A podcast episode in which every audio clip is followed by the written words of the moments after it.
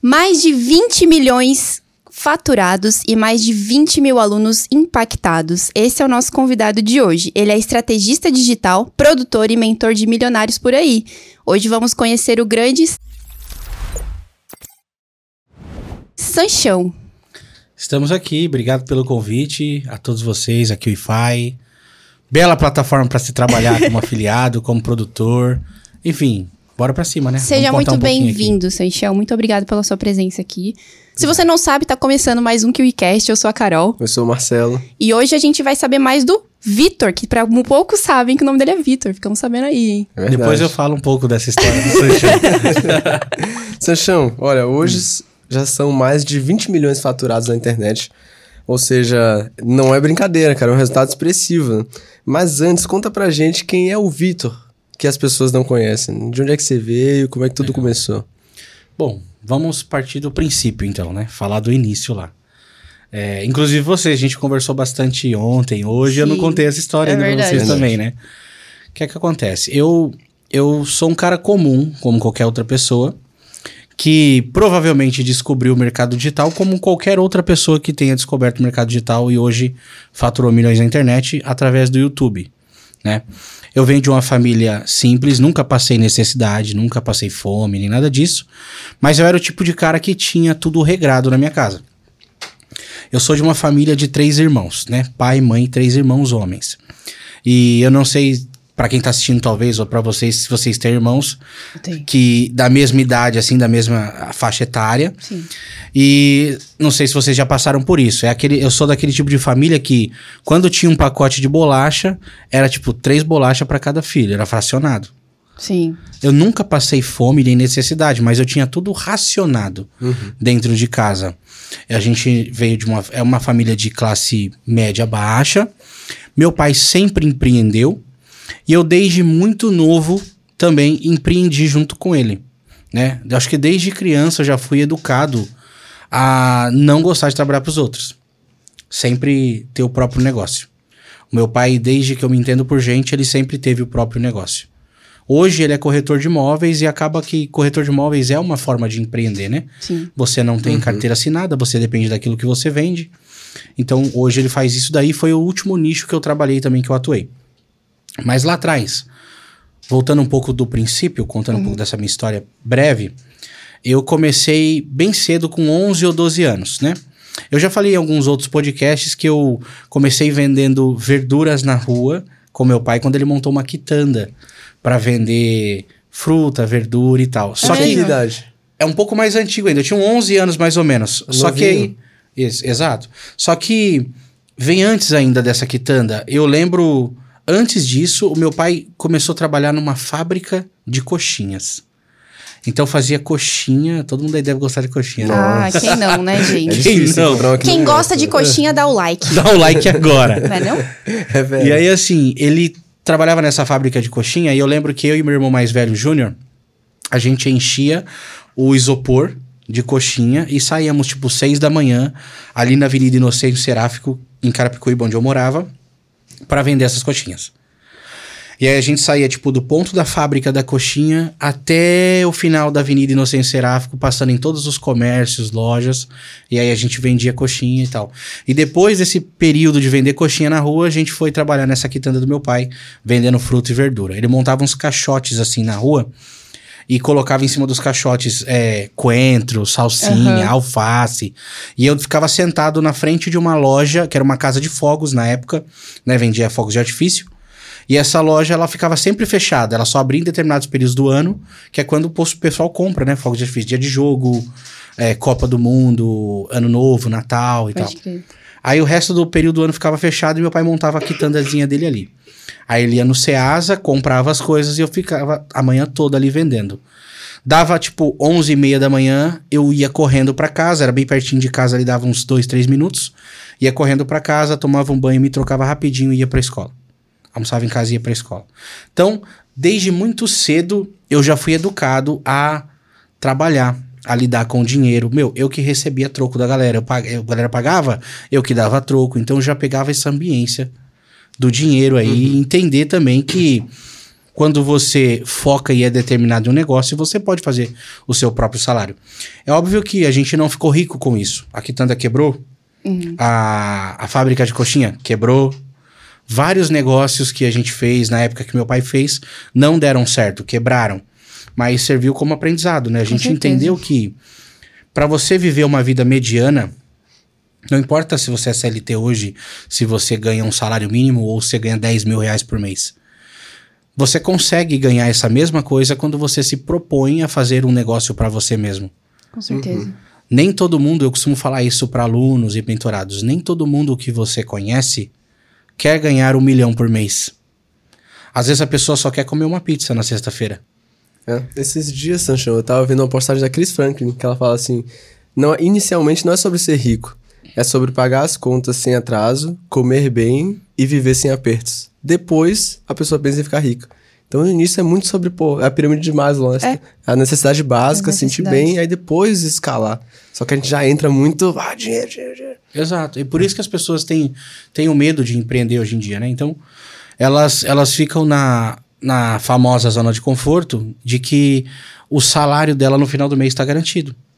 Quando ela vende a hora dela tá acordando 8, 7 da manhã, batendo ponto às 9, saindo às 5, 6 horas da tarde, ela tem a falsa ilusão de que no final do mês as contas delas estarão pagas. Então fica nessa zona de conforto e acaba não empreendendo. E eu acredito que na minha criação, o fato do meu pai ter sido um empreendedor lá atrás, né, ter feito fábrica de coxinha, quitanda de fruta e verdura, é, sendo corretor de, de seguro de vida, plano de saúde, depois corretor de imóveis, ele dando esse passo e, e inconsequentemente, eu trabalhando com ele, né, não, não indo trabalhar para outras pessoas, me meio que me deu essa veia empreendedora, essa vontade de empreender e perder um pouco o medo de arriscar. Exato. Eu não tô dizendo aqui que eu nunca fui CLT. Passando por essa bagagem de empreendedorismo, é, eu tive já duas lojas de telefonia celular. É mesmo? Aos meus 17, 18 anos, inclusive a minha esposa tá aqui, ela me conheceu bem nessa época. Eu tive duas lojas. Meu pai abriu duas lojas de telefonia celular para mim, uma em Osasco e uma em Carapicuíba. O que, que eu fazia nessas lojas? Eu fazia manutenção, conserto de celular. Então você quebrava a tela do seu celular, você levava, na- levava na minha loja, eu arrumava o seu celular. Só que algo que, que eu encontrei em comum com o meu pai durante esses anos empreendendo, que eu tive que aprender na marra depois, inclusive um assunto que a gente falou hoje no nosso almoço, foi a má administração. Eu e meu pai tínhamos uma má administração muito grande com o dinheiro e com os negócios. Eu tive duas lojas de celular, duas. Eu conheço pessoas que no ramo da telefonia ficaram milionárias. Começaram pequenos, com uma lojinha de celular, consertando aparelhos. E hoje o cara tem, sei lá, 200, 300 casas de aluguel. Um dos caras que inspiraram o meu pai a abrir uma loja de celular também, pra você ter ideia. Ó, o negócio de modelagem que a galera fala no mercado digital já existe há muito centenas de tempo. anos. Nos negócios físicos, as pessoas modelavam uma outra. Falaram, olha, o João ali abriu uma, um bazar. E o João tá ganhando dinheiro. Então, peraí, deixa eu ir no outro bairro ali, vou montar um bazar também. Isso é modelagem. E o meu pai, eu lembro que ele modelou o alemão, né? O alemão era o dono dessa loja de celular. Ele modelou esse cara, porque esse cara tava ganhando muito dinheiro ali em Carapicuíba, e aí montou as duas lojas pra mim. Montou uma em em Carapicuíba e uma em Osasco. Mas por falta de administração, a gente quebrou as lojas. Ficou quanto tempo com as lojas? Cara, eu acho que eu fiquei um ano e meio, um ano e meio mais ou menos a dois anos com as lojas de celular. Tá. Naquela época eu tinha 18, 19 anos, eu já ganhava, naquela época, tipo 100 reais por dia na loja de celular. Se a gente falar hoje de 100 reais por dia, na realidade que o Brasil tá hoje, no salário, no, do tamanho que é o salário hoje no Brasil, é muita grana. Sim. Pô, todo mundo, quem não quer fazer 100 mil por dia aí? Pelo menos, né? A gente tá falando de uma média aí de 3 mil reais por mês, você sendo o seu chefe. Isso eu tô falando hum, por baixo, tá? Tinha dia que era muito mais que 100 reais. Então, por má administração, a gente acabou, fech- acabou fechando as lojas. E aí eu voltei. É, voltei não, né? E aí eu ingressei, porque eu nunca tinha trabalhado CLT na minha vida. Até os 18. Até os 18 anos eu nunca tinha uma nunca tive assinatura na carteira de nada. E aí então eu ingressei na carreira de CLT. O que, que você Começou fez? com o quê? Eu comecei como, eu acho que meu primeiro emprego foi com telemarketing, se eu não me engano. Eu fui telemarketing, trabalhei numa empresa de saúde, né? De, de atendimento de plano de saúde e tal. E aí a gente trabalhou, inclusive minha esposa trabalhou lá também. Só que eu acho que meu- minha carreira lá foi muito curta. Eu devo ter trabalhado há uns 45 dias. Você vê, quem, quem nasceu para empreender dificilmente vai ceder às ordens de um patrão. Se você tem a ver empreendedora, se você nasceu para ser seu chefe, você não consegue aceitar outro chefe. Então eu tive essa dificuldade na minha carreira de CLT. Então eu trabalhei uns 45 dias ali e eu lembro que, meu, foi bizarro. Como é que eu fui mandado embora? Eu tava em atendimento, acho que uma, com uma cliente. E você sabe, quem trabalha com telemarketing vai saber o que eu tô falando. Existem, se eu não me engano, duas vertentes do telemarketing ali, que é o passivo e o ativo, né? É quando você faz vendas, trabalha convertendo clientes, ligando, e quando você recebe, resolvendo pepino. Eu trabalhava recebendo ali as ligações da empresa para resolver pepinos de, de cobertura de plano, de exames e tal. E eu lembro que eu atendi uma moça, uma senhora, e, cara, ela, ela não conseguiu diferenciar que existia, que eu era um funcionário. Acho que ela achou que eu era o dono da empresa.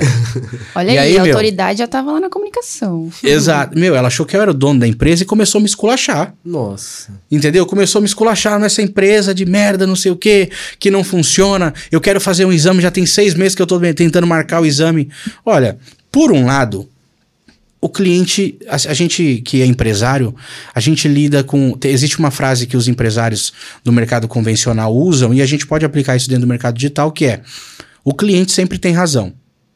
Quando você leva ao pé da letra o cliente sempre tem razão, não é que ele tá certo em tudo. É que você precisa fazer de tudo para, para que ele se mantenha seu cliente.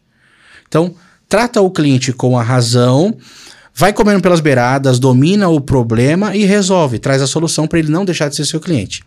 Nesse caso, ela estava esculachando, falando que não conseguia marcar plano de saúde, que não conseguia marcar exames e tal, e estava demorando demais, ela já era cliente há muitos anos e começou a falar um monte de mim, atendimento ruim. E eu, como empreendedor, eu pensei. na- na- eu lembro que exatamente quando eu tava em ligação com essa senhora, eu coloquei no mute, meu primo trabalhava do meu lado. Eu coloquei no mute, assim, pra ela não ver, pra não ouvir o que a gente tava falando. Aí eu falava assim, ó, eu vou mandar essa mulher tomar naquele lugar. Falava pro meu primo. E ela falando, falando, falando, falando, falando. E na minha cabeça, eu já tava matutando o seguinte: Cara, eu não. Acho que eu não ganho o suficiente pra ouvir tudo isso. Eu ganhava, sei lá, uns 600 reais na época, 500 e poucos reais. Era meio período de telemarketing, né? Eu trabalhava seis horas por dia. Falava assim, ah, 600 reais não paga a minha paz pra estar ouvindo um negócio desse.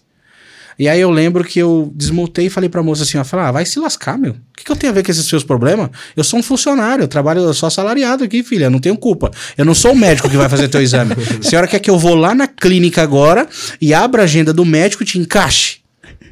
Eu não, tô, eu não tenho esse poder. Senhora tá pensando que é quem? Beleza, aí desliguei. E caiu no monitoramento. Eu lembro que depois que eu desliguei, eu fui chamado para RH. Falaram, olha, Vitor, infelizmente você vai ser desligado. aí fui. E aí eu saí dessa empresa. E eu lembro que depois dessa empresa, eu fui trabalhar numa num CD de distribuição, que é o maior CD de distribuição da América Latina, que chama B2W. Fica ali em Itapevi, ali em São Paulo, né? E aí eu era fiscal de prevenção lá. Trabalhava, ganhava 740 reais por mês, também como CLT. E trabalhei acho que uns três ou quatro meses também. E fui mandado embora de novo. Fui mandado embora porque eu acho que ela- nessa época eu já namorava com ela, né? E eu mais faltava no serviço pra ficar na casa dela do que ir. Então eu acho que eu lembro que uma vez eu faltei uma semana inteira. Ela tá ali confirmando. É, confirmando que é verdade. Eu faltei a semana inteira no trabalho, cara. Faltou uma semana. Aí quando eu cheguei, cara. tipo, na sexta, faltei. Tipo, eu tinha escala no domingo, aí faltei domingo, segunda, terça, quarta, quinta e na sexta eu apareci. Nossa, Caraca. Aí eu lembro que o meu coordenador chamava Pereira. O coordenador Pereira chegou em mim e falou: e cadê seu atestado? Eu falei, mano, não tem. Ah, então pode ir pro RH. Nu. Aí foi desligado. Saí da, da B2W, fui trabalhar na Claro, operadora de celular, Claro Uhum. SA. Aí fui como vendedor. Foi o meu maior salário como CLT. Sério. E quanto tempo você ficou lá? Já quero saber. Eu fiquei o quê? Uns oito meses?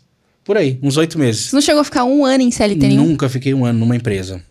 E nessa você ganhava quanto? 1.240 reais. 1.240, 1.247, alguma coisa assim. Mas com vendas você se desenvolveu bem, porque já fazia isso. A real, atrás. isso é. Eu me dei melhor, você vê. A empresa que eu mais fiquei tempo lá foi oito meses. A que mais fiquei tempo trabalhando como CLT foi que eu era vendedor, porque eu ganhava 1.200 e poucos reais por mês ainda tinha um acréscimo quando eu batia as metas de venda. Comissão, né? E eu era, cara, o campeão. Ó, pra você ter ideia, quando eu me destaquei no mercado digital, quando eu me destaquei no mercado digital, que aí eu come... as pessoas começaram a me procurar para aprender o que eu fazia, dentre essas pessoas surgiu uma pessoa que trabalhou comigo na Claro, a Aline. Ela era Olha funcionária isso. da loja junto comigo e hoje ela vive 100% de internet. Gente, que, Que da legal. hora. Porque ela que pegou exemplo, legal. ela lembra, eu era campeão de vendas na loja. Meu, pós-pago era comigo mesmo. Se você entrasse na loja ali, você saía com pós-pago. ah, mas eu só vim recarregar meu pré-pago. Não, você vai fazer um pós. Eu explicava todos os pós de ter um pós-pago e convertia você lá na mesa. Eu era um dos melhores vendedores, era top vendedor de pós-pago na minha região ali da Claro. Só que eu trabalhei só oito meses também, porque mesma coisa da antiga empresa. Eu ficava mais na casa dela do que. do que- chegou um determinado período, da, uma, uma época do ano, que eu falei: ah, quer saber? Eu vou ficar uns dois, três dias sem ir. Aí não dava satisfação, não dava. É irresponsabilidade? É irresponsabilidade, mas é aquilo que eu falei lá atrás. Quando você tem uma veia empreendedora, quando você nasceu para empreender, você não consegue admitir ordem de terceiro. Você nasceu para ser seu chefe. Você não consegue ter que bater ponto, ter aquela obrigatoriedade de ter que todo dia bater seu ponto. É chato. Quem trabalha CLT, às vezes não é nem empreendedor, não, é nem, tem nem veia empreendedora. Mas não dá aquele cansaço. Às vezes você não tem um dia que você fala assim: ah, meu, não tô afim de trabalhar hoje. Olha, eu vou te falar que na KiwiFi não. Mas eu já passei por isso. Eu já passei por isso em experiências É passadas. porque na KiwiFi você tem. É uma empresa diferente. Sim, É uma empresa humanizada e você tem experiência. Você não Exato. tem só trabalho. exato. Agora, a maioria das empresas do mundo, do mercado, é. Aquela, já viu aquele vídeo da corrida dos ratos? Sim, É basicamente aquilo. exato. Né? É basicamente aquilo. As pessoas elas são robotizadas. E isso vem da nossa infância, né? Nós somos criados a buscar uma estabilidade. E para você buscar uma estabilidade, o que, que você tem que fazer na consciência social padrão? Você tem que acordar às 7 da manhã, 6 da manhã, bater o seu ponto às 9, sair da sua empresa às 18, ir para casa, jantar, comer, assistir novela e dormir. Real. Essa é isso.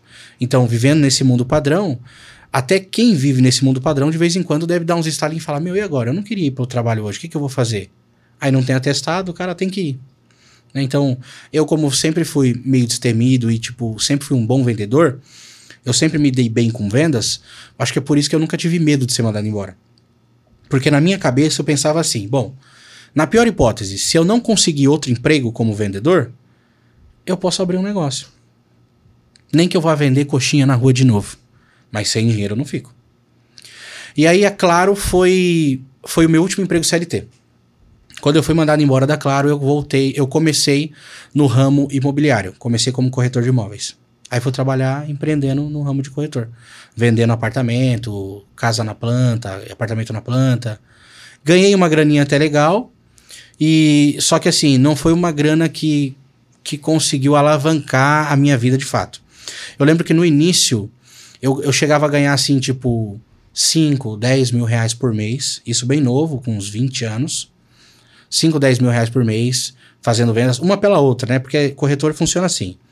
Você vende um imóvel hoje, você ganha, sei lá, 10 mil reais de comissão. Só que você pode ficar É. dois meses sem vender, três meses sem vender. Então você tem que racionar esse valor dessa comissão. E eu lembro que nas minhas primeiras comissões, que eu comecei a fazer uma movimentação bancária, tava entrando uma comissão, um dinheiro legal na conta, eu e minha esposa decidimos comprar o imóvel. Falou, bom, estamos ganhando dinheirinho. Ela engravidou. A gente morou na casa da mãe dela por um ano. E aí apareceu a oportunidade de comprar uma casa. Tava ganhando uma graninha. Aí, velho, vamos comprar casa. Aí financiamos uma casa na Caixa Econômica Federal. Casa essa que eu morei por muito tempo, inclusive depois que eu já tinha começado no digital. Já tinha ganhado dinheiro no digital e ainda morava naquela casa. Caramba. Só que essa casa, a gente conseguiu pagar, tipo, uns oito meses. Tava dando pra pagar. deixava atrasar três prestações, aí vendia na, na corretagem, pegava uma comissão boa, ia lá e pagava as prestações atrasadas. Até que em determinado momento começou a acumular, virou uma bola de neve, e o que, que aconteceu? Dívidas. A Caixa Econômica tomou a casa. Nossa. O nosso primeiro imóvel, a Caixa Econômica foi para leilão, né? Porque paramos de pagar. A casa foi para leilão, foi arrematada. Certo dia, bateu na porta da minha casa um cara chamado Wellington com a esposa. Você lembra quando eles pararam o carro lá na frente? E aí ele se apresentou, falou: "Então, eu sou o novo dono da casa. Comprei a casa no leilão". E a Raíssa grávida. A Raíssa já estava grávida do seg... já tinha tido. É, tava grávida da Laura, né? Tava grávida da Laura, eu acho. Ou a Laura era bebezinha. Assim, é. mas a gente já tinha duas filhas. Cara, graças a Deus o Wellington era um cara muito gente boa. E, e ele não foi lá pra despejar a gente da casa. Ele foi lá pra conhecer a família que morava, pra trocar ideia, saber o que, que a gente pretendia, se a gente ia sair do imóvel, se a gente queria alugar o imóvel. E aí trocamos ideia com ele e alugamos. Foi aí que eu morei mais, sei lá, mais uns três anos na casa, dois, três anos na casa, pagando aluguel pra ele. Entendeu? E você Nossa, pagava que quanto de ótimo. aluguel? Eu pagava É. nessa época 900 reais de aluguel por mês. Era um sobradinho ali em Cotia, no Jardim Isis, dois andares, dois dormitórios, né? Tinha um fundinho ali, tinha uma edícula no fundo. Então, ele foi lá, trocou ideia, conheceu a família, viu que não era, tipo, gente zoada, que ia fazer baderna, que ia dar trabalho e dor de cabeça pra ele. E ele manteve a casa alugada pra nós por todo esse tempo, cara. Que legal, cara. Manteve alugada. Eu só saí de lá, acho que pra morar numa casa de um milhão de reais. Eu saí de lá pra morar numa casa de um milhão de reais. Já tava ganhando dinheiro no marketing digital. Top. Então, assim, quando eu conto essa história, é porque é pra mostrar pra galera que, de fato, não tem nada de diferente Sim. de ninguém. Às vezes a gente encontra as pessoas no evento e tal, a pessoa fala, pô, você é real mesmo? Caramba, os caras do mercado digital é isso mesmo? Será que é milhão mesmo que os caras fazem, cara? É, mas é, mas todo mundo tem um começo. Todo mundo começa igual. Do zero. Todo mundo nasce pelado, sem dente, careca, sem saber andar e tem que aprender. Cara, um comentário que eu queria fazer aqui, ouvindo sua história, é que o seu background também favoreceu muito a sua mentalidade, né? E muitas Uhum. vezes a pessoa não tem esse. não é introduzida a, a ver a realidade dessa forma. Tipo, ah, quebrei, levantei, quebrei, levantei. E aí, quando vai pro mercado, vai mais forte, porque, tipo assim, se quebrar, levanta. Né? E Exato. aí, às vezes, tem medo até de arriscar por, por medo de quebrar. Aham, Eu falo isso, e, e isso já foi, inclusive, é, criticado por algumas pessoas em alguns comentários de vídeos que eu já falei isso. Eu falo assim, que o fundo do poço é o melhor lugar pra você estar. Porque o fundo do poço não tem outra saída a não ser pra cima. E as pessoas às vezes criticam e comentam, falam, ah, você fala isso porque você não tá no fundo do poço. Você não sabe o que é o fundo do poço. Como não, pô? Eu era pai de duas crianças pequenas, duas filhas pequenas. Minhas filhas ainda são crianças. A minha filha mais velha tem nove anos. Mas naquela época a Clara tinha uns quatro, né? A Sofia tinha um, um ano, uns três aninhos. Ou não, tem menos ainda, né? A Laura tava na barriga. A Sofia tinha uns do... A Clara tinha uns dois anos e meio. A, La... a Sofia tinha um ano. E a Laura tava na barriga. Eu ia ter a terceira filha e tava sendo despejado. Minha casa foi para leilão. Você quer um fundo do poço maior que esse? Sim. Uma dívida de 200 mil reais no banco. Nossa. E assim, o pai é o pilar, né? O pai é o pilar. Na, na sociedade é assim que funciona. O pai é o pilar, né? É a, é a segurança da família. Ela saiu da empresa depois que ela engravidou e tal. Saiu, tinha que cuidar das crianças em casa. Então, assim, eu sei do que eu tô falando. Eu falo com experiência. Sim. O fundo do poço é o melhor lugar. Porque dali é só pra cima. E foi exatamente nessa época que eu conheci o mercado digital. Como? Como a maioria. Vendo vídeos no YouTube. Vendo vídeos de caras que fazem o que eu faço hoje e ostentando os seus milhões na internet. Por isso que eu falo, ostentar os milhões não é errado. Desde que é genuíno, é algo que você tem, eu acho muito legal essa ideia. Tem gente que acha ruim, né? Que, ah, não, pô, o cara fica só ostentando ali e tal. Não, cara, eu acho isso inspirador. E foi o que me trouxe pro mercado. Eu via, eu lembro de ver vídeo de player na internet, ia morando em Alphaville já naquela época, isso cinco anos atrás. O cara fazendo story, com uma panameira no fundo, uma mansão, e o cara falando do mercado digital e tal, tal, tal. Ah, pra vender curso? Mas dane-se, o cara tava mostrando o background dele ali, eu comprei a ideia e comecei no digital. Sim. Só que eu comecei no digital e fiquei seis meses sem resultado. O que, como assim sem resultado? Não vendia nada? Não, vendia. Só que, quando eu falo sem resultado, é sem resultado expressivo, sem conseguir tirar dali para manter a minha família, manter a minha casa, viver de, literalmente somente da internet. E eu saí da corretagem, eu trabalhava no sistema cooperativo. As comissões que eu ganhava eram fracionadas, então eu recebia essas comissões por mês. Então, por exemplo, se eu vendo uma, uma, um imóvel que a comissão era dois mil reais, dois mil reais, eu ganhava essa comissão em 10 parcelas de 200. Entendeu? Então isso ia acumulando e eu ia tendo essas parcelas acumuladas por um período de tempo. Isso foi um fôlego que eu tive para começar no digital e largar tudo. Tava uma segurança também, né? Porque Era uma segurança. Tirava aquele ato sem ganhar Exato. Né? Eu, tipo, eu saí da corretagem, fui 100% de cabeça pro digital e ainda tava recebendo ali as comissões picadinhas. Tipo, o primeiro mês eu ganhei 3 mil, depois foi diminuindo, foi 2.800, 2.500, 2 mil, 1.800, mil, até acabar. Eu lembro que no sexto mês acabou as comissões. Eu não tinha mais de onde tirar para continuar sobrevivendo. Só que eu sempre tive uma coisa muito clara na minha cabeça, que não existe plano B. O plano B é fazer o plano A dar certo. Às vezes eu sou indagado pelas pessoas no Instagram e me perguntam assim: Sanchão, eu ainda sou CLT ou e eu tenho medo de entrar no digital. O que, que você aconselha ou o que, que você fez? Às vezes eu dou o conselho, é, o conselho mais inteligente. O conselho mais inteligente é o seguinte: olha, comece nas suas horas vagas. Você não precisa abandonar o seu emprego. Agora, o conselho mais é, é, matador, o conselho matador, o que funcionou para mim é abandone o seu emprego e empreenda. Não tenha plano B. Queima as pontes. Né? Queima é porque você não, não vai ter outra alternativa a não ser fazer dar certo. Exato. Às vezes eu fico com medo de falar isso pra galera, falar, olha, vai lá e queima a ponte, porque eu não sei qual que é a realidade Exato. da pessoa do outro lado que tá fazendo essa pergunta. Mas se ela me pergunta o que eu fiz, eu falo, eu queimei os meus navios. Sim. Queimei todos. Atraquei, queimei, os, pus fogo, falei, agora não tem volta, não tem onde tirar. Ou vai, ou vai. Então, é que você teve esse, é que, é que eu, eu falei, você teve esse background que te fez ter essa mentalidade, né? Uhum. E quando a pessoa não tem essa mentalidade? Ela começa nas horas vagas.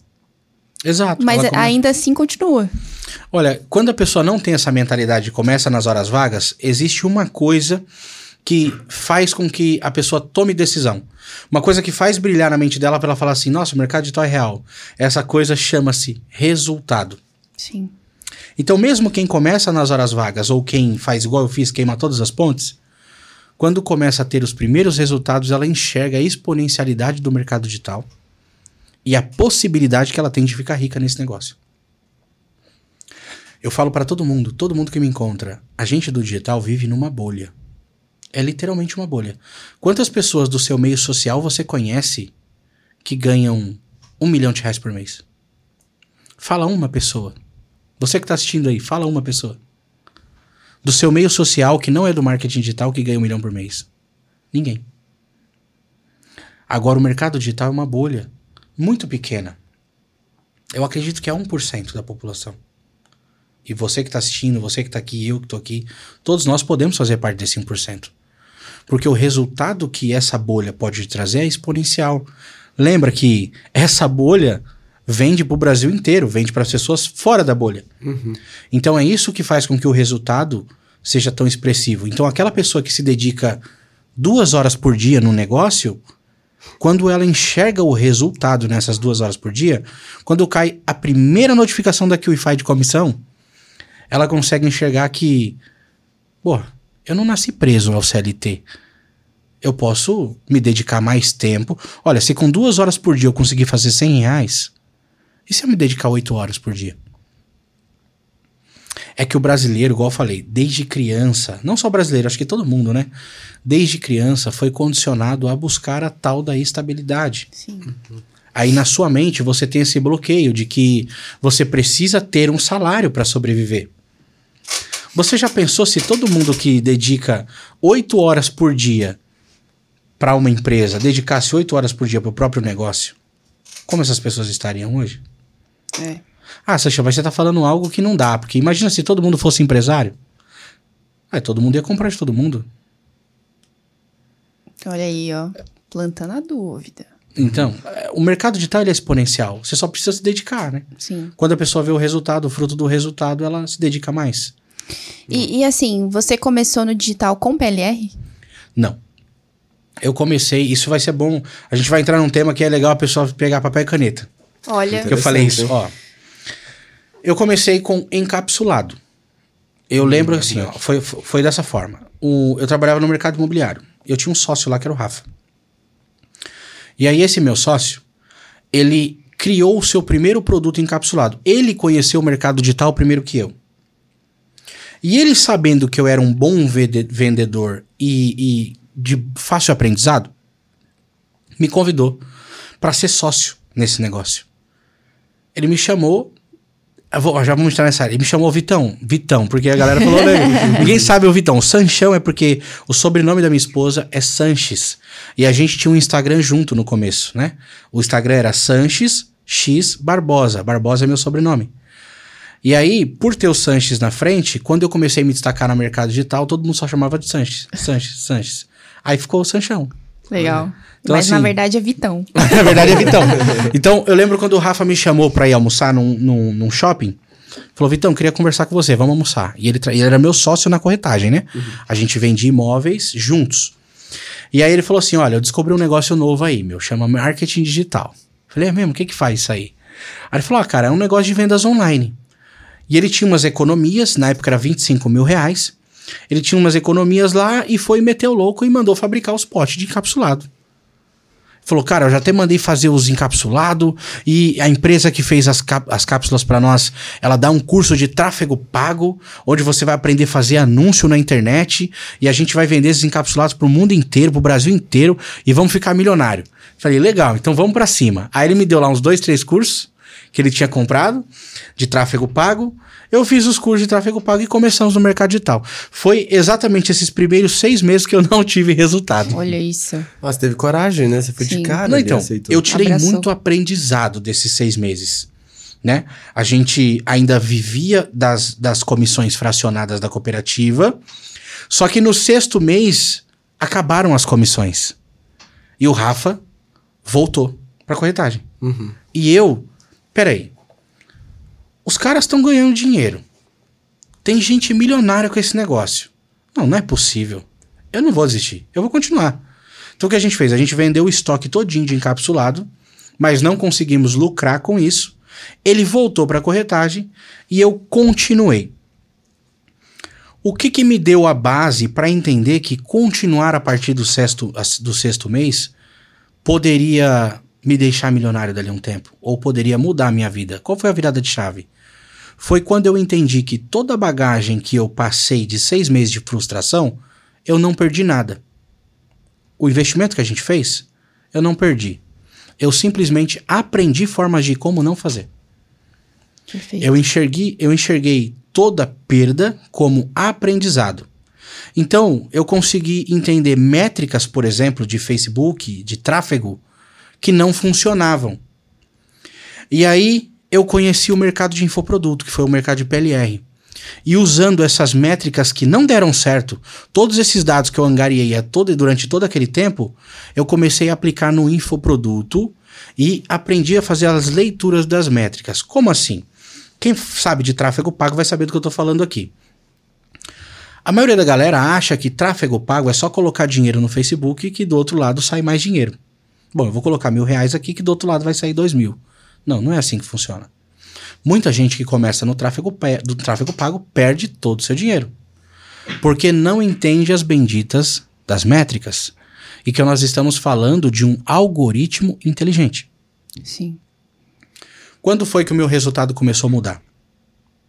Quando eu comecei a entender o algoritmo do Facebook, do tráfego. Eu comecei a entender que para poder vender um produto na internet, eu precisava primeiro entender como o algoritmo funcionava. Primeira coisa, para todo mundo que está assistindo aqui, entender e for fazer tráfego. Nunca tente vender no Facebook. Porque se você tenta vender no Facebook, você já coloca uma objeção na frente da pessoa que está do outro lado. Quantas pessoas você conhece que pensa assim, ó, ai caramba, eu precisava comprar uma panela de pressão, deixa eu ver no Facebook se tem. Quantas pessoas? Zero. Zero. É, muito pouco, né, cara? O Facebook não é uma plataforma de vendas. O Facebook é uma rede social. Então, eu comecei a entender um padrão, né? Comecei a ter esse entendimento de padrão nos criativos de anúncio que davam certo. Criativos de anúncio que davam certo eram aqueles que não queriam vender, mas chamavam a atenção para a curiosidade. Por quê? A pessoa, a Dona Maria, tá com seu celular na mão e ela tá rolando o feed. Ela vê um anúncio de um produto, emagreça comprando o um encapsulado de 197 reais.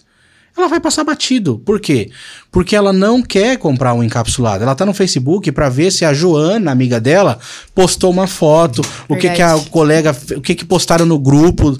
Você tá entendendo? As pessoas estão na rede social para socializar, não para comprar. Agora, se a dona Maria tá rolando o Facebook dela e no feed de notícias ela vê uma imagem de uma fruta estranha, incomum, com um dizer assim: pessoas secaram absurdamente depois de consumir essa fruta, ela vai clicar. Se o interesse dela foi emagrecer, por exemplo. Uhum. Por quê? Porque não existe uma proposta de compra nesse criativo, mas uma chamada de curiosidade. Que fruta que secou rápido essas pessoas? Deixa eu ver que pessoas são essas. E aí então ela sai do Facebook para uma página onde ali vai conter a sua carta de vendas ou seu vídeo de vendas, que é onde faz o papel da venda. Uhum. Então esses seis meses de bagagem de frustração que eu tive com testes em Facebook me trouxeram essa primeira noção. Qual? A noção de montar um criativo que chamasse a atenção das pessoas e levassem ela pra, para o ponto B. O ponto B é a página de vendas. É ali que eu tenho carregar, de, que eu tenho que carregar de oferta, fazer oferta, pitch, que eu tenho que carregar de gatilhos mentais para convencimento de compra. Agora, o ponto A, que é o anúncio, eu não tenho que tentar vender. A não ser que a gente esteja falando aqui de remarketing. Né? A pessoa já viu o seu anúncio, já viu o seu produto, já conhece, aí você pode fazer um remarketing. Você pode tentar vender para ela.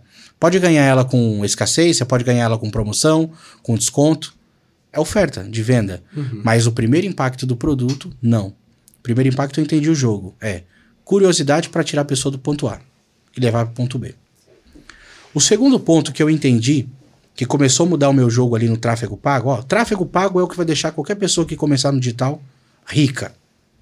Por quê? Qualquer pessoa. Porque às vezes você tem 30 reais para gastar. Se você for um expert em tráfego pago, você faz os 30 virar 60. E você faz os 60 virar 120. Sim. Os 120 virar 240. 480. E assim subsequentemente. Então, tráfego pago é o que tem o poder de exponencializar, seu resultado. E aí eu entendi o algoritmo, comecei a entender o algoritmo. Primeiro eu entendi o mecanismo do criativo, eu sabia que eu não podia vender, e depois eu comecei a entender o algoritmo, as métricas. Os primeiros seis meses eu tentava vender para todo mundo. Eu não fazia leitura de público. Eu ia lá, subia uma campanha e não entendia. Eu não conseguia entender ali, pô, vou deixar na mão do Pixel aqui, deixa o Pixel buscar, vamos tentar vender. Então eu gastava 100 e voltava 30, 40, 50 reais. Aí ficava sempre no prejuízo. No máximo, no break-even empatando o que eu gastava, mas não conseguia entender, não conseguia tirar o ROI. Uhum. Por quê? Porque eu, como um iniciante, sem leitura de dados, pensava que eu colocava, colocaria mil e voltaria dois mil, como os caras ficam pregando na internet. Os caras ficam falando: olha, tráfego pago, ah, PLR, fique milionário com isso. Dá para ficar rico? Dá. Só que você precisa entender a receita do bolo. Você não precisa comprar todas as ideias, mas você precisa pôr a mão na massa para fazer o bolo. Você não pôr a mão na massa, você não vai entender o jogo do negócio. Então, eu, na minha ingenuidade, comprei a ideia do tráfego pago no início, como todo mundo compra. Pô, vou pouquinho antes vai voltar mil. Mas não é assim que funciona. Uhum. Você precisa fazer a leitura do algoritmo, você precisa entender como funciona o jogo. Aí, beleza, entendi o primeiro passo. Criativo. Não posso vender, chama atenção. Segundo passo, dados. O que, que são dados? Se você não sabe por exemplo, qual que é o criativo que mais vende? Por que que, por exemplo, quando você for subir um tráfego de conversão, você vai utilizar uma métrica de pixel em compra? Por que que você vai direto tentar vender? Verdade. Você ainda não tem dado. Fato. Todo mundo que vai subir uma campanha no Facebook hoje, você vai ver grandes players falando: olha, coloca pixel de compra sempre. Porque o algoritmo é inteligente, o pixel vai buscar compradores. Tá, faz sentido o pixel buscar comprador. Mas se você não tem um- uma métrica de validação, se você não tem um criativo que deu bom, que você sabe que vai funcionar, que vai levar o cliente do ponto A para o ponto B, e contrapartida, você não está tentando vender no criativo, mas sim chamar atenção, o que, que vai adiantar você usar compra agora? Muito pelo contrário. A gente sabe que Facebook, tráfego, é leilão. Né? Todo mundo sabe que tráfego é leilão. Sim. E o, a métrica de leilão mais cara, o dado de leilão mais caro, é o de compra. Por quê? Porque tá todo mundo tentando vender. Tá todo mundo tentando vender. Então você vai pegar uma métrica mais cara. Então, quando eu falo que eu entendi o algoritmo, eu entendi como ele funciona para você testar, validar, escalar e aí sim começar a lucrar. Isso dentro desses seis meses que você não teve resultado. Isso, a partir do sétimo, oitavo mês eu já comecei a entender como funcionava a ferramenta. E, e executar diferente. Executar diferente. Exatamente. Quando você compra, por exemplo, quando você compra um curso de alguém, você compra isso. Sim. Você compra os erros do mentor. O mentor Sanchão, por exemplo, passou por tudo isso. Os seis meses de erros fez com que no sétimo, oitavo, nono mês ele conseguisse entender como funciona a ferramenta para otimizar os gastos. Então vamos lá. Compra de dados. O que é compra de dados? Eu entendi que se eu quero vender alguma coisa na internet, eu preciso ter um anúncio validado. Para eu ter um anúncio validado, eu não necessariamente preciso entrar no leilão mais caro. Então eu comecei a testar, por exemplo, com o pixel de Initiate Checkout. O que, que é o Initiate Checkout? O Initiate Checkout é quando a pessoa tenta fazer uma compra. Ela vai até o seu checkout, coloca os dados ali, desiste e vai embora. É uma métrica, é uma, uma opção de tráfego mais barata no leilão do Facebook. Então o que, que eu fiz? Eu entendi que eu precisava testar o meu criativo antes. Mas como eu não quero vender, eu só quero testar, eu vou colocar aqui o pixel de Initiate Checkout e vou testar isso por 7 dias. Por que 7 dias? Se tem player que fala que dá para testar em um dia. Se tem player que fala que dá para testar em 3. Por que 7? Porque o player que fala que dá para testar em um ou três dias, ele fez isso para ele funcionou, tá tudo bem, joia. Só que normalmente esse cara tem muito dinheiro para testar. Esse cara tem lá mil reais para testar em dois dias, três dias. Aí ele consegue o quê? Muitos dados, muitas impressões. Dá para entender mais ou menos qual criativo performou melhor. Sim. No meu caso, eu tava com pouca verba. Eu tinha pouco dinheiro. Então eu colocava sete dias porque o orçamento mínimo do Facebook é um dólar. Seis reais por dia. E eu precisava de uma coisa que a maioria não observa. Que eu chamo de sazonalidade comportamental. Acho que essa palavra nem existe, eu que inventei. O que, que seria isso? Sazonalidade comportamental? Sazonalidade comportamental é o seguinte: é como o Sanchão se comporta diferente ah, da Carol no Facebook. Por exemplo, a Carol trabalha na QIFI de segunda a sexta-feira. E o trabalho da Carol, da Carol é sobrecarregado. Ela tá sempre cheia de coisa para fazer, a agenda lotada. Então, o comportamento dela é sazonal dentro da rede social. Ela tem passividade de interação ou até mesmo de compra no sábado e no domingo. É o dia que ela tá livre para mexer nas redes sociais e que ela pode tomar uma ação de compra. Então, vamos lá. A Carol é meu público alvo no tráfego pago. Se eu subo uma campanha na segunda e paro na quarta, perdi a Carol. É vendo? Nossa, explicou claramente. Então, o comportamento sazonal do indivíduo é diferente, é individual. Então, por que sete dias de teste no criativo? Porque durante os sete dias eu pego todas as fatias necessárias para entender quem é meu público-alvo e para de fato ter uma métrica consistente para falar, olha, o criativo A ou o criativo 01 foi o que performou melhor. Deu venda ou um custo por finalização de compra menor, um CTR de link maior. Então eu fiz esse teste por sete dias. Legal. Entendi ali dentro do tráfego o meu criativo vencedor. Agora eu precisava entender, para poder de fato clarificar que o tráfego pago mudaria meu jogo, quem era o meu público comprador. Para quem que eu tenho que vender esse produto? Então, uma vez que eu tenho um criativo validado, agora a próxima fase buscar um público qualificado para comprar. Então eu testava, por exemplo, uh, uma campanha, cinco conjuntos de anúncios, cinco criativos diferentes, tudo em, em nível de conjunto, orçamento, né? ABO. Nível de conjunto para que cada conjunto tenha um gasto igualitário, gaste por igual, para eu ter a métrica igual. E dali tirar o melhor criativo. Então passava esse criativo que melhor performou para um teste de público. E ali dentro do Facebook eu ia começar a buscar públicos diferentes. Público aberto, público segmentado, público por idade, gênero. Começava a diferenciar vários públicos ali para ver o que, que ia vender. Uma dúvida, Sanchon. É, você teve acesso a três cursos no início, não foi? Uhum. Esse tipo de sacada, de teste, você tirou desses cursos ou de observação não. ou alguma mentoria? Uma coisa que vai fazer você mudar o seu jogo no digital: autodidatismo. Muitos cursos não vão falar para você o que faz ou o que fez, não porque o mentor não quer contar, mas porque às vezes o mentor não faz mais ou porque o mentor ainda não sabe.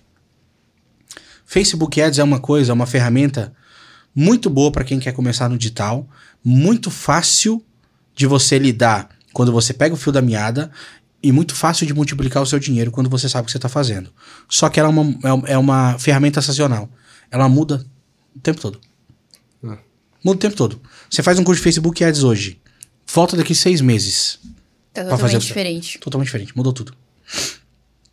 Então, assim, eu não peguei essas estratégias em curso que eu fiz. Eu peguei na prática. Eu comecei a entender. Lembra que eu falei os seis meses de bagagem? Sim. Cara, eu comecei a observar as contas, ó, uma, uma sacadinha. Todas as contas que você toma bloqueio, não exclui a conta. Mantenha a conta lá. São métricas. São dados. Você vai precisar ler isso depois.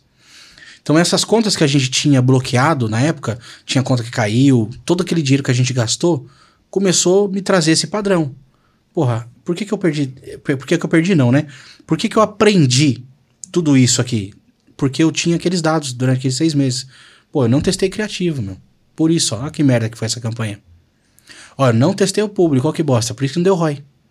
Então, saí de um criativo validado, comecei a buscar público de interesse aberto, comecei a testar novos públicos. Aí que vem a brincadeira de gente grande. É quando você tem um criativo e um público validado. É aí que a galera se perde. A galera que começa no digital, igual eu falei, acha que é pôr mil reais aqui que vai sair dois mil aqui. Não. Para entrar mil aqui e sair dois mil aqui, você tem que passar por um processo. E o nome desse processo é teste e validação. A terceira fase é a bonança. É a escala. Sim. É aonde você começa a colher os seus frutos. Por isso que teste, você só gasta. Você está comprando dados. E através desses dados você vai entender o que performa melhor. E aí você vai começar a colher os seus frutos. Então eu testava criativo por sete dias e público de três a sete dias também. Por que público de três a sete dias? Mas, Sanchão, você não falou do comportamento sazonal? Por que, que você não faz então público toda vez sete dias? Porque assim, ó, o comportamento sazonal ele influencia muito, mas principalmente na fase de criativo. Porque você acabou de montar uma foto ou um vídeo, né? Um criativo de anúncio, uhum. que você não sabe se vai performar. Você pode ter achado o seu criativo maravilhoso. Você joga ele no Facebook e ninguém interage. É. Você pode ter achado seu criativo horrível. Você joga ele no Facebook, explode de comentário, curtida, CTR e vai lá em cima. Então, assim, o comportamento sazonal ele é mais importante na fase de criativo. Na fase de público, você já validou um criativo. Então você já sabe que ele chama atenção. Então não necessita de tanto tempo de teste. Então eu costumava testar de três no máximo sete dias o público. Quando eu entendia qual era o público que iria comprar o meu produto, aí então eu passava para a fase de escala, que foi quando, após os seis meses, eu comecei a colher resultado. Comecei a colocar dinheiro e voltar dinheiro. Quanto, quanto, qual foi o seu primeiro resultado? Depois Olha, que você começou a ter resultado. eu falei, o primeiro resultado já veio antes dos seis meses. Tipo, uhum. o segundo ou terceiro dia de campanha, no meu começo de marketing digital, eu já tive resultado. Uhum. Já fazia vendas. Só que eu não conseguia lucrar, não conseguia viver da internet. Show. Eu comecei a lucrar com a internet mesmo lá pro sétimo, oitavo mês. Que aí foi tipo 10 mil reais no mês de lucro. Depois foi 15, 20 mil, 30 mil, 50 mil, 100 mil reais por mês. Então, assim, foi exponencializando conforme eu ia reinvestindo. Só que essa é uma outra sacada importante. Lembre-se, você é empreendedor que está começando. Tudo que você ganhar não é o seu salário. Se você não reinveste os seus ganhos, você não aumenta os seus ganhos. Isso é legal dizer também, porque as pessoas começam no digital pensando em ter uma renda extra. E se você tem uma renda extra, então logo se ente- entende-se que o que você ganha você pode gastar, É verdade. né? Então você Exato. não pensa É em reinvestir. mentalidade. Exatamente. Exato. Você vai ficar com renda extra para sempre. Eu falo, a minha, a minha entrada no mercado digital nunca foi renda extra. Sempre foi renda principal. Eu queria viver do mercado. Então eu entrei de cabeça, não tinha plano B, fui para cabeça, fui para cima e construí o que eu tenho hoje. Então assim, eu recebi uma pergunta esses dias, até comentei com vocês. A pessoa colocou na minha caixinha de pergunta assim: Sanchão, dá para fazer meio milhão de reais até dezembro? Dá. Se você tiver 250 mil para investir, consegue. Não vá achando que você vai ganhar 10 mil reais esse mês, vai ganhar 10 mil reais no mês que vem, vai ganhar 10 mil reais no outro mês. Se você estiver investindo o, o número equivalente aos mesmos 10 mil, você vai ganhar. Então, reinvista a maior parte daquilo que você ganha. Isso é empreender. Você vai fazer com que o seu resultado seja mais alto, mais exponencial a cada mês. Então, tipo, ganhei 10 mil no mês de lucro, aí reinvesti, tirei uma partezinha só para sobreviver, reinvesti o lucro, ia reinvestindo, reinvestindo até chegar em 100 mil, 200 mil, meio milhão, um milhão. Assim. Show de bola. Nenhum desses caras que você vê que faz um milhão por mês, faz um milhão por mês. Esses caras que fazem um milhão por mês gastam meio milhão por mês para fazer um milhão por mês. Sim.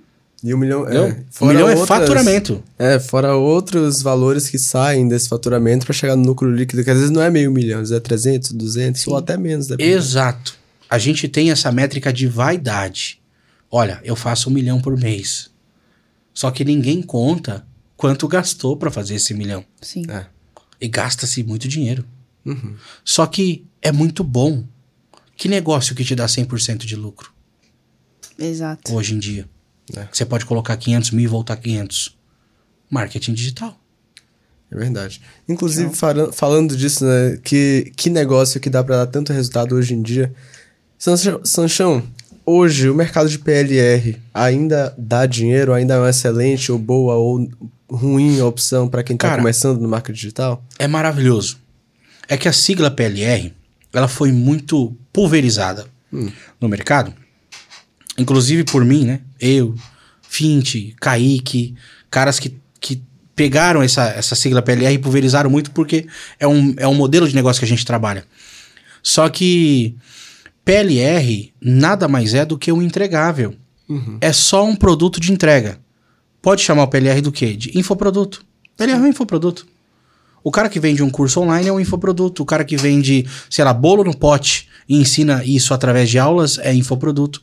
PLR é só um entregável. Tem gente que dá outros nomes para isso. Então, eu não digo que PLR é um bom negócio. Vendas online é um bom negócio. Não interessa o que você está vendendo. Legal.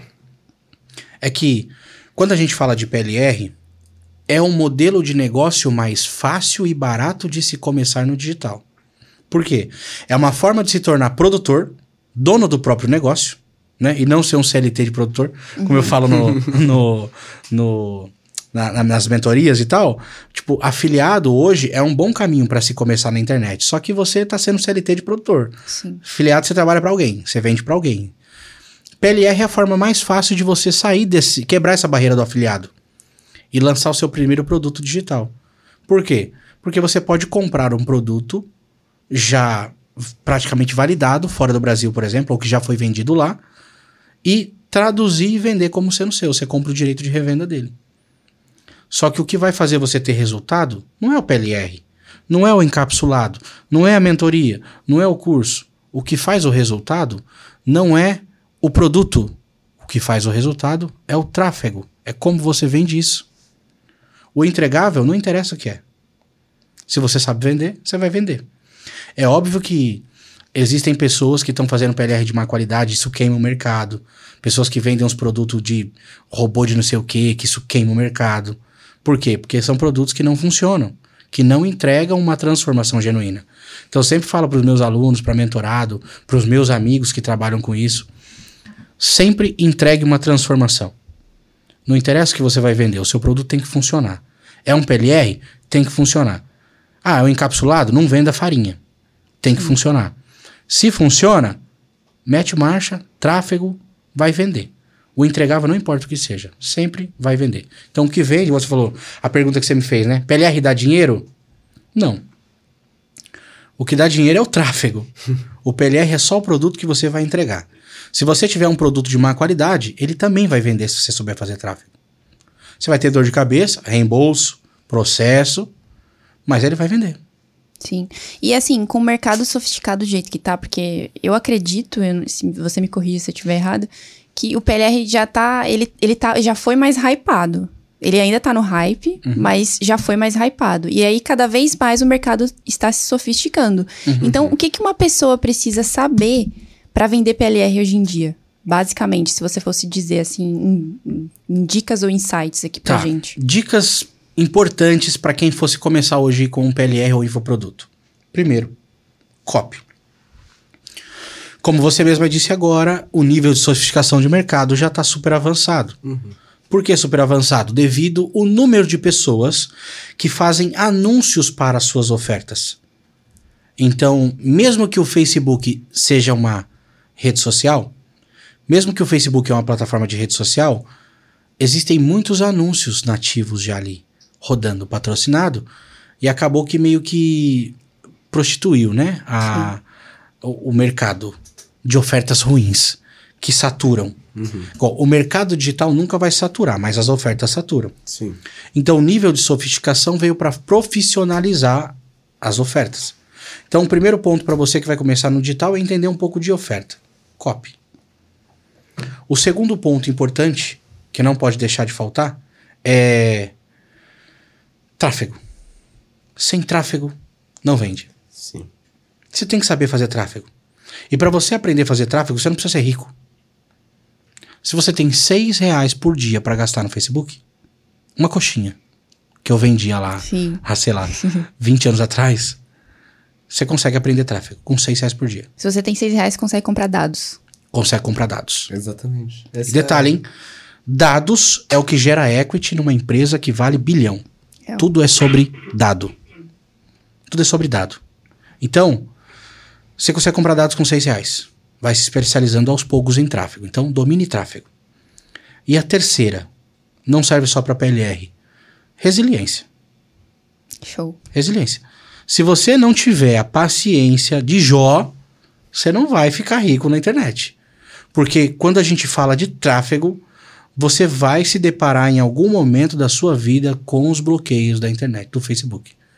Você vai começar a perder perfil, então prepare uma contingência, tenha resiliência, porque as contas vão cair. Só que quando a conta cai, não é o fim. Olha, já aproveitando que você tocou nesse ponto de contingência, e é sempre uma dúvida que a gente traz Sim. aqui, né? Porque a gente fala, a gente compreende, mas ainda assim é uma realidade abstrata. O cara precisa abrir a BM para chegar lá e ver de verdade o que é isso. Então, se você pudesse explicar de forma didática e simples pra galera o que é uma contingência, como é que ela funciona, como é que você diria? Cara, eu vou falar da forma mais simples. Por quê? Porque é muito complexo. Uhum. Contingência de fato é complexo. Se a gente for entrar aqui em, em detalhe de proxy, VPN, multilogin, essas coisas que, que os Sim. gestores usam hoje uhum. para fazer seu contingenciamento, é muito complexo do, da galera que tá assistindo podcast entender. Mas eu vou simplificar isso numa frase. O que, que é contingência? Ter perfil. Por exemplo, eu tenho meu perfil pessoal no Facebook. Fiz um anúncio, bloqueou a conta. Eu perco meu perfil pessoal? Não. O meu Facebook rede social não tem nada a ver com a minha conta de anúncios. Show. Tá?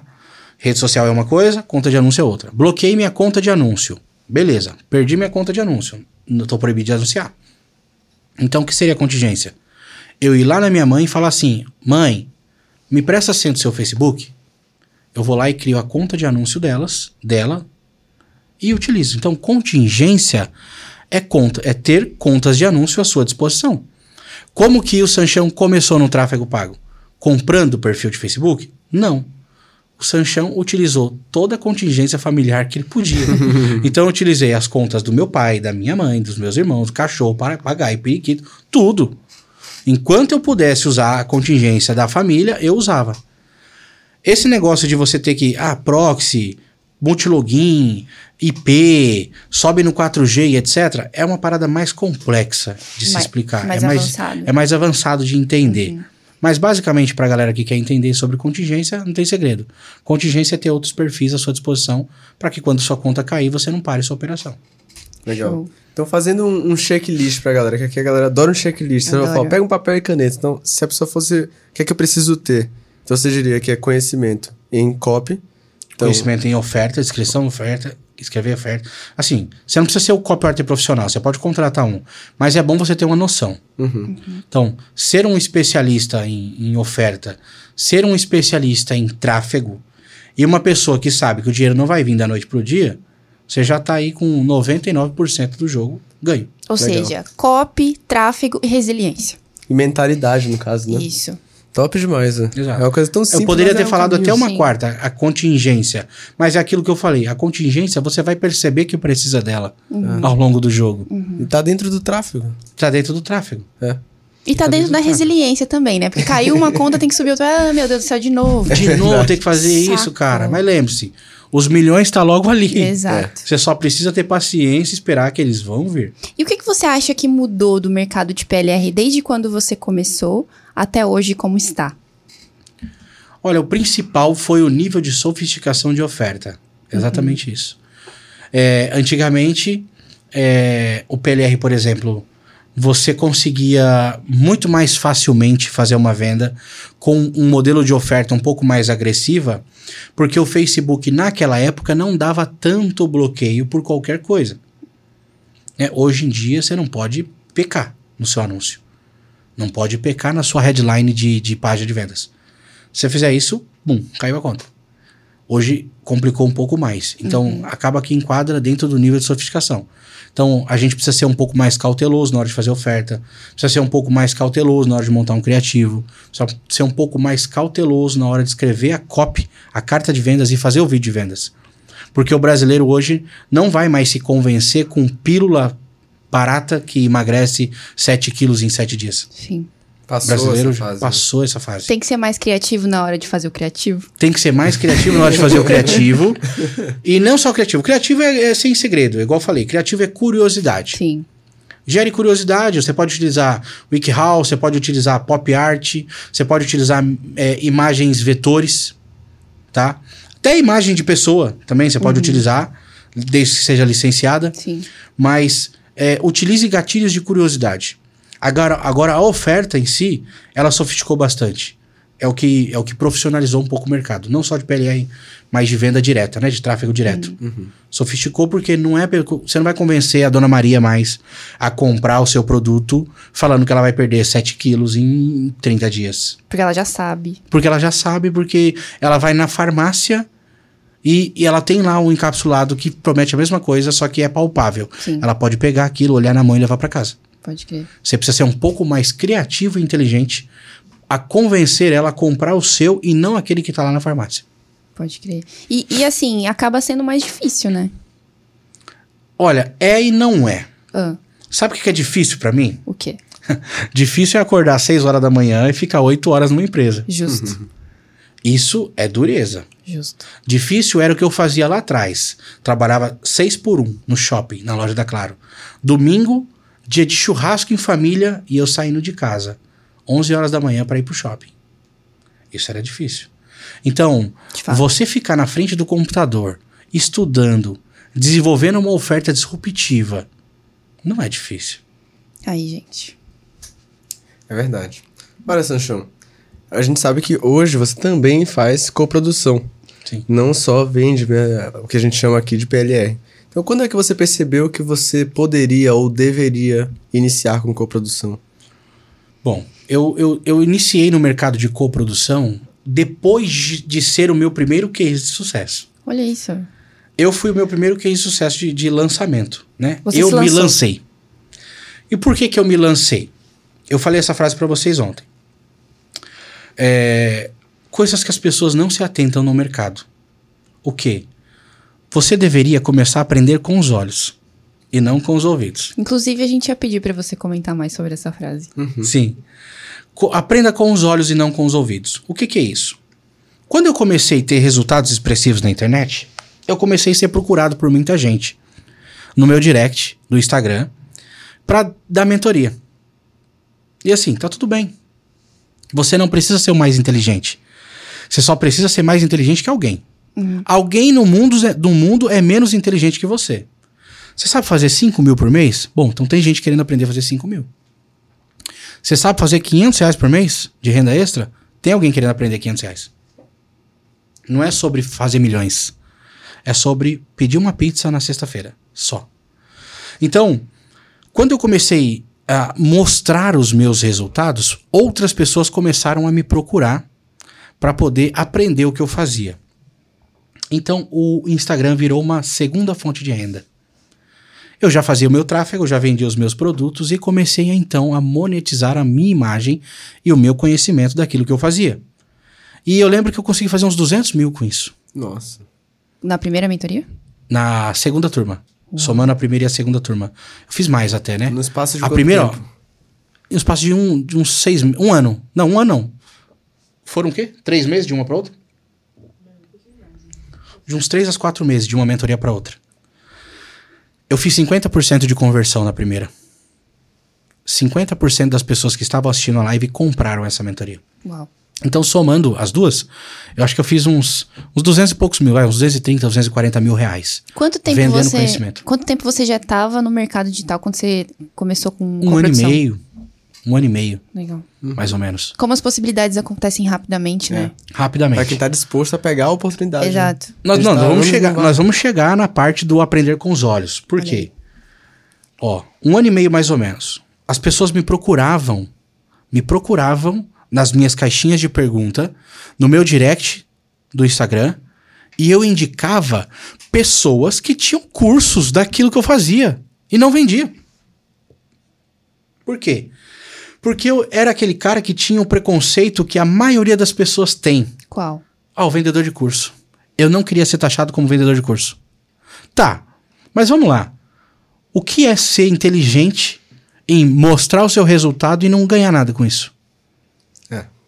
Que orgulho tem nisso? Qual o orgulho de você falar, olha, eu fiquei milionário sem vender nenhum curso? E aí? Caguei pra você. Chato. A pessoa que vendeu um curso, se o que ela ensina funciona, tá certo. Ela foi mais inteligente que eu. Então eu era o cara que indicava pessoas que tinham cursos e não vendia nada. Aí eu fiz o quê? Comecei a aprender com os olhos. Peraí. É, eu não vou nem citar nomes aqui, mas você que tá assistindo, vocês aqui agora, mentaliza agora um grande player que você conhece. Pensa em alguém. Mentalizei. Mentalizou um nome, um grande player? Esse cara que você conhece, ele vende curso e mentoria? Yep. Aprenda com os olhos. Se o cara vende curso, mentoria, por que, que você não tá vendendo? Ah, mas o cara vende curso de PLR, porque ele faz milhões com PLR. E ele falou que eu vou ficar rico com PLR. Tá bom, PLR funciona, eu também vendo. Só que você já parou pra pensar que talvez, não sei o que eu tô falando, talvez. talvez esse cara ganha mais dinheiro vendendo, ensinar você a fazer PLR do que propriamente fazendo PLR? Então, assim, o jogo é sobre ensinar. Olha, eu acho que essa informação merece um like. Não, essa informação merece, Merece um like. Merece um like. Essa Nossa, frase Deixa merece dois um like. likes aí, um Dois comentário likes. agora. Isso é pra desbloquear tudo, nossa. O jogo é sobre Comenta aqui ensinar. o que, que você desbloqueou com essa frase aí agora. Fantástico. E detalhe, não é só sobre ensinar marketing digital. Pensa, perceba. Tudo que você ensina dá dinheiro. Ó, eu vou ensinar a emagrecer. Produto de emagrecimento. Eu vou ensinar a dormir melhor. Produto para insônia. Eu vou ensinar a ganhar dinheiro. Marketing digital. Tudo é sobre ensinar. Se você ensina, você ganha. Então, E precisa ser quebrado esse paradigma. As pessoas às vezes têm medo de ensinar. Têm medo de pôr a cara, de mostrar o rosto. Meu, eu fiz uns 200 mil no meu Instagram sem pôr meu rosto. Só respondendo box de pergunta com texto. E filmando a tela do meu computador mostrando os meus resultados. E as pessoas iam no meu direct o tempo todo pedir mentoria. Por quê? Porque eu não sou mais inteligente. Mas eu era mais inteligente que alguém. Isso aí fez com que eu ganhasse muito mais dinheiro. Isso é legal porque, é, apesar de ser algo que é muito disseminado em- por alguns players e por outros não, mas as pessoas ainda têm dúvida. E eu acredito que a gente, assim como as pessoas têm dúvidas, nós também só aprendemos com repetição. Então, quanto mais essa informação for repetida, talvez isso também fique natural na consciência das pessoas que assistem, Exato. né? Exatamente. A repetição é a mãe, né, da perfeição. Sim. Então, é o quanto você faz que vai determinar o quanto você ganha. E no mercado de coprodução, igual foi a pergunta, né? No mercado de coprodução não foi diferente. As pessoas viram que eu tive um resultado exponencial, eu mesmo me lançando no mercado, que eu consegui crescer uma audiência, que eu consegui ganhar seguidores, autoridade e ter muito resultado. E aí então as pessoas começaram a me procurar para poder lançar os seus produtos como especialista. Eu ia perguntar isso. Então. Se as pessoas chegavam até você ou você ia buscar players. Não, não. Eles vieram até mim como para buscar, para lançar os seus produtos como especialista. Não, eles digo assim, eu não sou coprodutor de um cara que quer lançar um PLR ou um encapsulado. Olha, eu quero lançar meu infoproduto aqui. Eu sou coprodutor de pessoas que querem se lançar na internet. Entendi. Legal. Entendeu? Aproveitando que você deixou essa brecha do, que o pessoal te procura pra isso, vamos supor que chegou um player que tá com essa intenção. Você vai coproduzir ele. Que tipo de trabalho você faz pra garantir que essa parceria vai gerar resultado? Que esse cara vai ter resultado tendo o Sanchão como coprodutor? Cara, o grande segredo dos faturamentos milionários em, em lançamentos de experts é, chama-se audiência. Não que eu vá buscar uma pessoa que tenha uma audiência já bizarra. Não precisa, não necessariamente isso. A gente pode construir a audiência dessa pessoa. Então, para uma parceria de coprodução dar resultado, né, ser satisfatório para as duas partes e, e ter resultado financeiro, existe uma linha editorial. Né? A gente conduz um expert, por exemplo, a fazer as coisas que vai fazer com que a audiência dela cresça. Por exemplo, ah, eu tenho mil seguidores, Sanchão, dá para fazer um lançamento? Dá. Só para sua base, dependendo do nicho de produto, você consegue vender. Mas se você quer exponencializar o resultado, você quer, tipo, um lançamento de sete dígitos, oito dígitos, você tem que ter audiência. Então, o primeiro ponto que um expert precisa e um lançador precisa fazer no seu expert para poder lançar e ter um, um, um, resultado satisfatório é crescer a audiência. Tipo, ah, ele eu posso falar porque é um, um, cara que todo mundo conhece, já deu duas entrevistas aqui, o Kaique, né? O Kaique, a gente lançou ele em janeiro desse ano, a primeira turma da mentoria dele, Formação Milionária. E foi uma explosão, cara. Foram 10,4 milhões de reais faturados com 17 anos de idade e com 20 mil reais gastos. Foram 10 milhões de reais de lucros líquido. Foda. Mas assim, ninguém vê o background. As pessoas só vê o. Puto, o Kaique fez porra, um lançamento com o Sanchão, deu 10,4 milhões de reais, 10 milhões de lucro líquido. Não, peraí. E o trabalho que foi feito lá atrás? Seis meses, sete meses antes do lançamento, foi feita uma construção de imagem, audiência, preparação da demanda reprimida, elaboração da oferta, tudo. Tudo foi scriptado, tudo foi feito direitinho para que esse lançamento pudesse acontecer. Então, não vai pensando que, ah, eu tenho já 100 mil seguidores aqui, vou lançar um produto, então vou ficar. Se o Kaique na época que lançou tinha cento e poucos mil seguidores, fez 10 milhões, então eu tenho meio milhão de seguidores aqui, eu vou fazer esse 20 milhões? Não, não é assim. Existe uma linha editorial. O primeiro passo é a linha editorial. Montar aí um script pro expert crescer a audiência. É isso. E como é que foi lançar Legal. o Kaique? Aproveitando esse assunto. Meu, o Kaique, assim, ó, ele é um menino muito bom, inteligente demais. Inteligente demais, fora da caixa. Lembra? Eu falei pra vocês ontem no carro. Sim. É um em um milhão. O Kaique é um cara em um milhão. Difícil de achar um cara desse no mercado.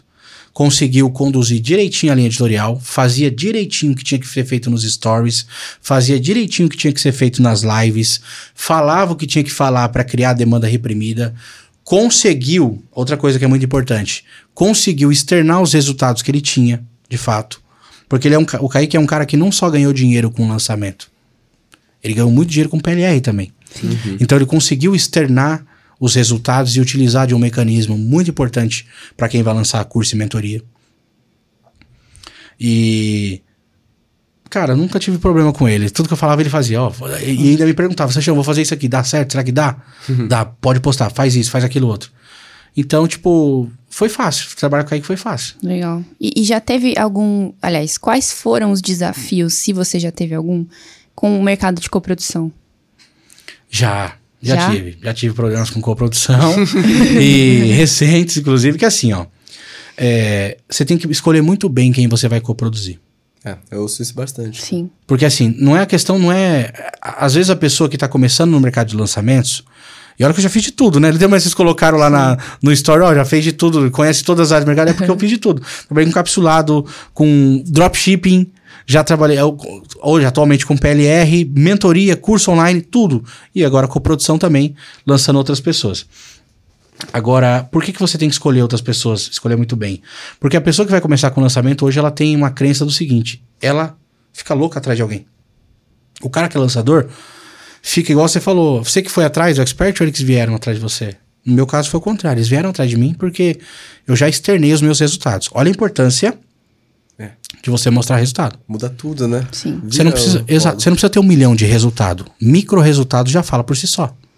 Às vezes alguém te segue e você ganha 100 reais por dia. Já é um resultado. E as pessoas que te seguem querem ganhar 100 reais por dia. Então eu externava meus resultados e os experts vieram atrás de mim. E qual que é a importância de você escolher? Porque você tem que saber com quem você vai fazer negócio. Olha, eu lá atrás, no início, quando eu comecei nesse mercado de coprodução, eu não fazia contrato formal, né? Nunca fiz contrato formal assim, olha, tipo, porque eu também nunca coproduzi qualquer pessoa, né? As pessoas que me procuravam normalmente eram pessoas que eu já seguia, já acompanhava e tal. Você meio que pela cara você julgava e falava assim: "Ah, ah, tem uma boa índole, não vai não vai me dar chapéu". Então eu não fazia contrato. Então, algumas pessoas que eu coproduzi, lancei os seus produtos para a internet. Quando começou a ganhar dinheiro de fato mesmo, começou a colocar o pirão no bolso, cresceu o olho. Ah. Cresceu o olho e falou assim: Nossa, João, agora eu não preciso mais de você. E aí, Ah, rola isso. por quê? Porque coprodução, na, na- no- quando eu fazia, no início, quando eu comecei, era no fio do bigode. Ó, eu sou seu coprodutor, vai lá na plataforma, cadastra. X% pra mim, X% pra você, nós somos coprodutor do produto. Legal? Beleza, tudo certo. Lança, explosão, ganha dinheiro, perpétuo, vendendo todo dia. Coprodução. Só que algumas pessoas, algumas não, duas, né? Só tive problema com duas pessoas. Cresceram o olho e falaram: Ó, tá ganhando demais, tá fazendo pouco. Só que a pessoa não entende que o trabalho do lançador, de um estrategista, não é ficar vendendo. É fazer com que você venda mais. Você é o expert. De fato. Interessante, né, Carol? Sim. Os bastidores. Depois a gente vai tentar extrair do Sanchão quem são esses nomes. É lógico, né? Ô, foca! Ô, Sanchão, é, cara, o que que você acredita que fez o seu jogo virar no marketing digital? O que é que você entendeu cedo, que você não teve- demorou tanto tempo pra ter resultado, que fez o seu jogo multiplicar? Cara, foi primeiro, foi exatamente o que eu contei no primeiro ponto ali, que foi o tráfego. Uhum. Fez multiplicar o dinheiro, né? É, você via que você investia, voltava, investia, voltava, voltava quando eu comecei a entender o algoritmo, quando eu comecei a entender os testes do Facebook, come- quando eu comecei a entender de fato como funcionava o jogo. E o tráfego foi o principal. E depois, quando eu comecei a lucrar mais, né? Um lucro mais limpo, ou seja, com baixo investimento, só usando a minha audiência, por exemplo, quando eu comecei a monetizar e comecei a ensinar a galera o que eu faço. Essas duas sacadas. Essas duas sacadas. Então, assim, comece a ensinar. Se você sabe algo, comece a externar isso pro mundo. Comece a mostrar o que você sabe fazer. Comece a, a, postar o seu resultado. Outras pessoas precisam aprender com você, tá? E isso vai te trazer um resultado, um lucro mais limpo. Mas, assim, especialidade em tráfego é, é a chave mãe, né? E hoje, quantas pessoas tem na equipe que você trabalha? Seis pessoas. Sete, seis a sete pessoas, mais ou É uma menos. equipe enxuta, né? Bem chuta. É, uma operação de infoproduto não precisa de 50 pessoas na operação. Isso é outra métrica de vai- vaidade. Uhum. O cara que montou uma empresa lá tem 50 funcionários trabalhando. Hum, se é infoproduto, é info. É, então não precisa. Como é? Agora. Perdão. Siga. É, agora você vai falar de um produto físico, por exemplo. Você tem toda uma logística. Você tem que armazen- armazenar o, o produto. Aí você tem frete. Aí você tem embalagem. Aí outros 500.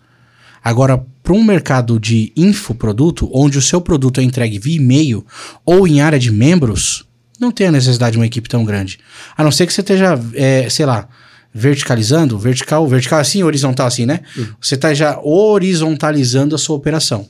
Aí é legal você ter, por exemplo, eu tenho 50 gestores de tráfego. É legal. Tô, tráfego horizontal ali, vários gestores para subir campanha, muita conta de anúncio, aí tudo bem ter um monte de gestor. Mas rem- remoto, no caso, não precisa nem ser físico. Na minha empresa, meu escritório físico de 6 a 7 pessoas. A gente fala assim, ah, é uma operação enxuta, mas é uma operação enxuta baseada no tamanho do player, né? Porque Sim. o Sanchão fatura muito e tem uma operação enxuta. Tem gente que Exato. fatura talvez igual, mas tem 20, 30 É. pessoas na equipe.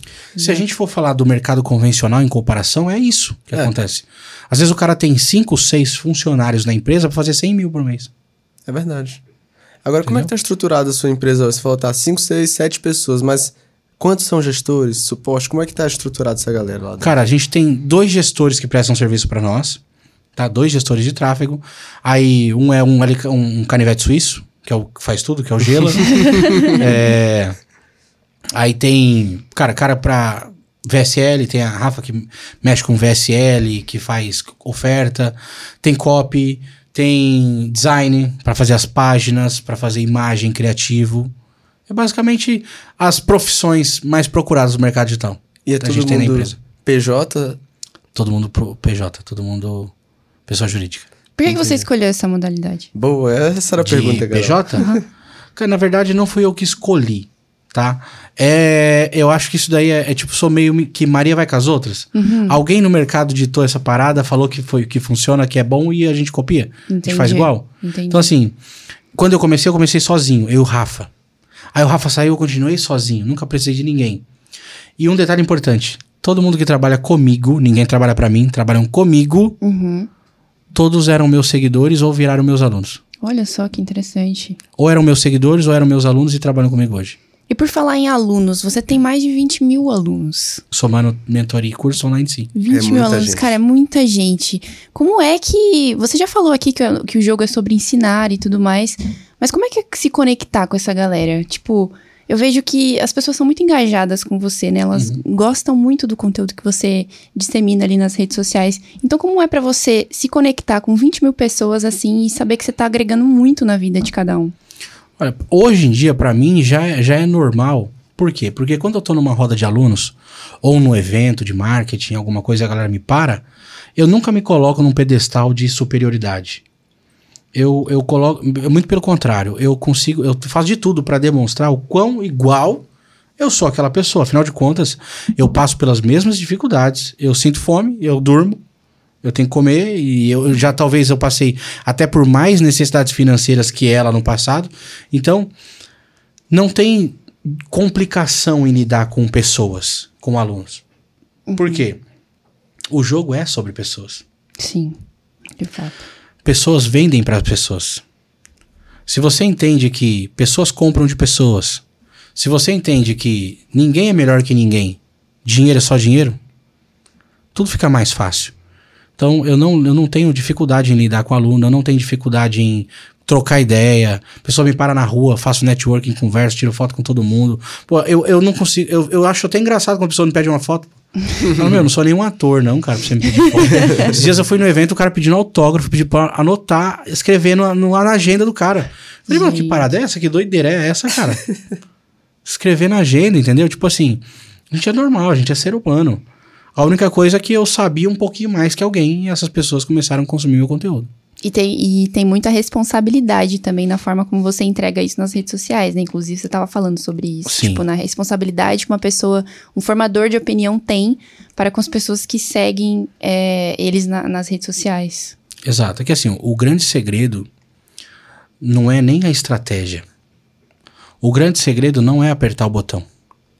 Não é saber fazer a campanha perfeita para colocar 50 mil e voltar um milhão. O grande segredo tá na mente. É a mente. Então a gente, como influenciador e como formador de opinião na internet, precisa começar a transparecer um pouco mais. Isso que eu falo, eu sinto falta disso, eu sinto necessidade de ver mais os players do mercado digital fazendo isso também. Por quê? A maioria se mostra e se baseia somente nos seus resultados palpáveis, naquilo que os olhos podem ver, nos carros, nas mansões, nas contas bancárias, nos faturamentos milionários. Mas pô, eu também faço isso. Só que para quem me acompanha, vê os stories que eu posto. Vê o que eu falo lá dentro dos stories. As, as respostas que eu dou nas caixinhas de perguntas e nas respostas que eu dou nos direct. Quem me acompanha vê. Eu não sou só uma foto de uma Porsche na, na, no feed. Eu explico para todo mundo que existiu um processo para chegar ali. Então, eu sinto a necessidade e eu sinto falta de ver os players falando sobre esse assunto. Porque quem entra pelo dinheiro sai por ele também. Sim. Não que vai ganhar mais em outro lugar, muito pelo contrário. Às vezes o seu aluno compra uma proposta milionária, se frustra, não tem resultado, e por não ter o resultado e perder todo o dinheiro que tinha, ele também sai. E ali você acaba que tem internamente, inconscientemente, uma responsabilidade sobre aquela vida. Então eu sempre deixei isso muito claro. Antes do dinheiro vem a mente. Você precisa ser rico primeiro na cabeça. E depois o seu bolso vai encher. Enquanto a sua mente não for rica, não adianta você começar nada. Se na sua mente for escasso, se sua mente for bloqueada, se sua mente for travada para prosperidade, não adianta. Não adianta você querer ficar rico no, no marketing digital.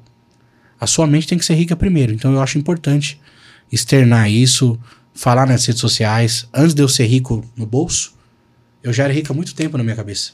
Ela lembra disso. A gente falou isso no almoço, né? Sim, sim.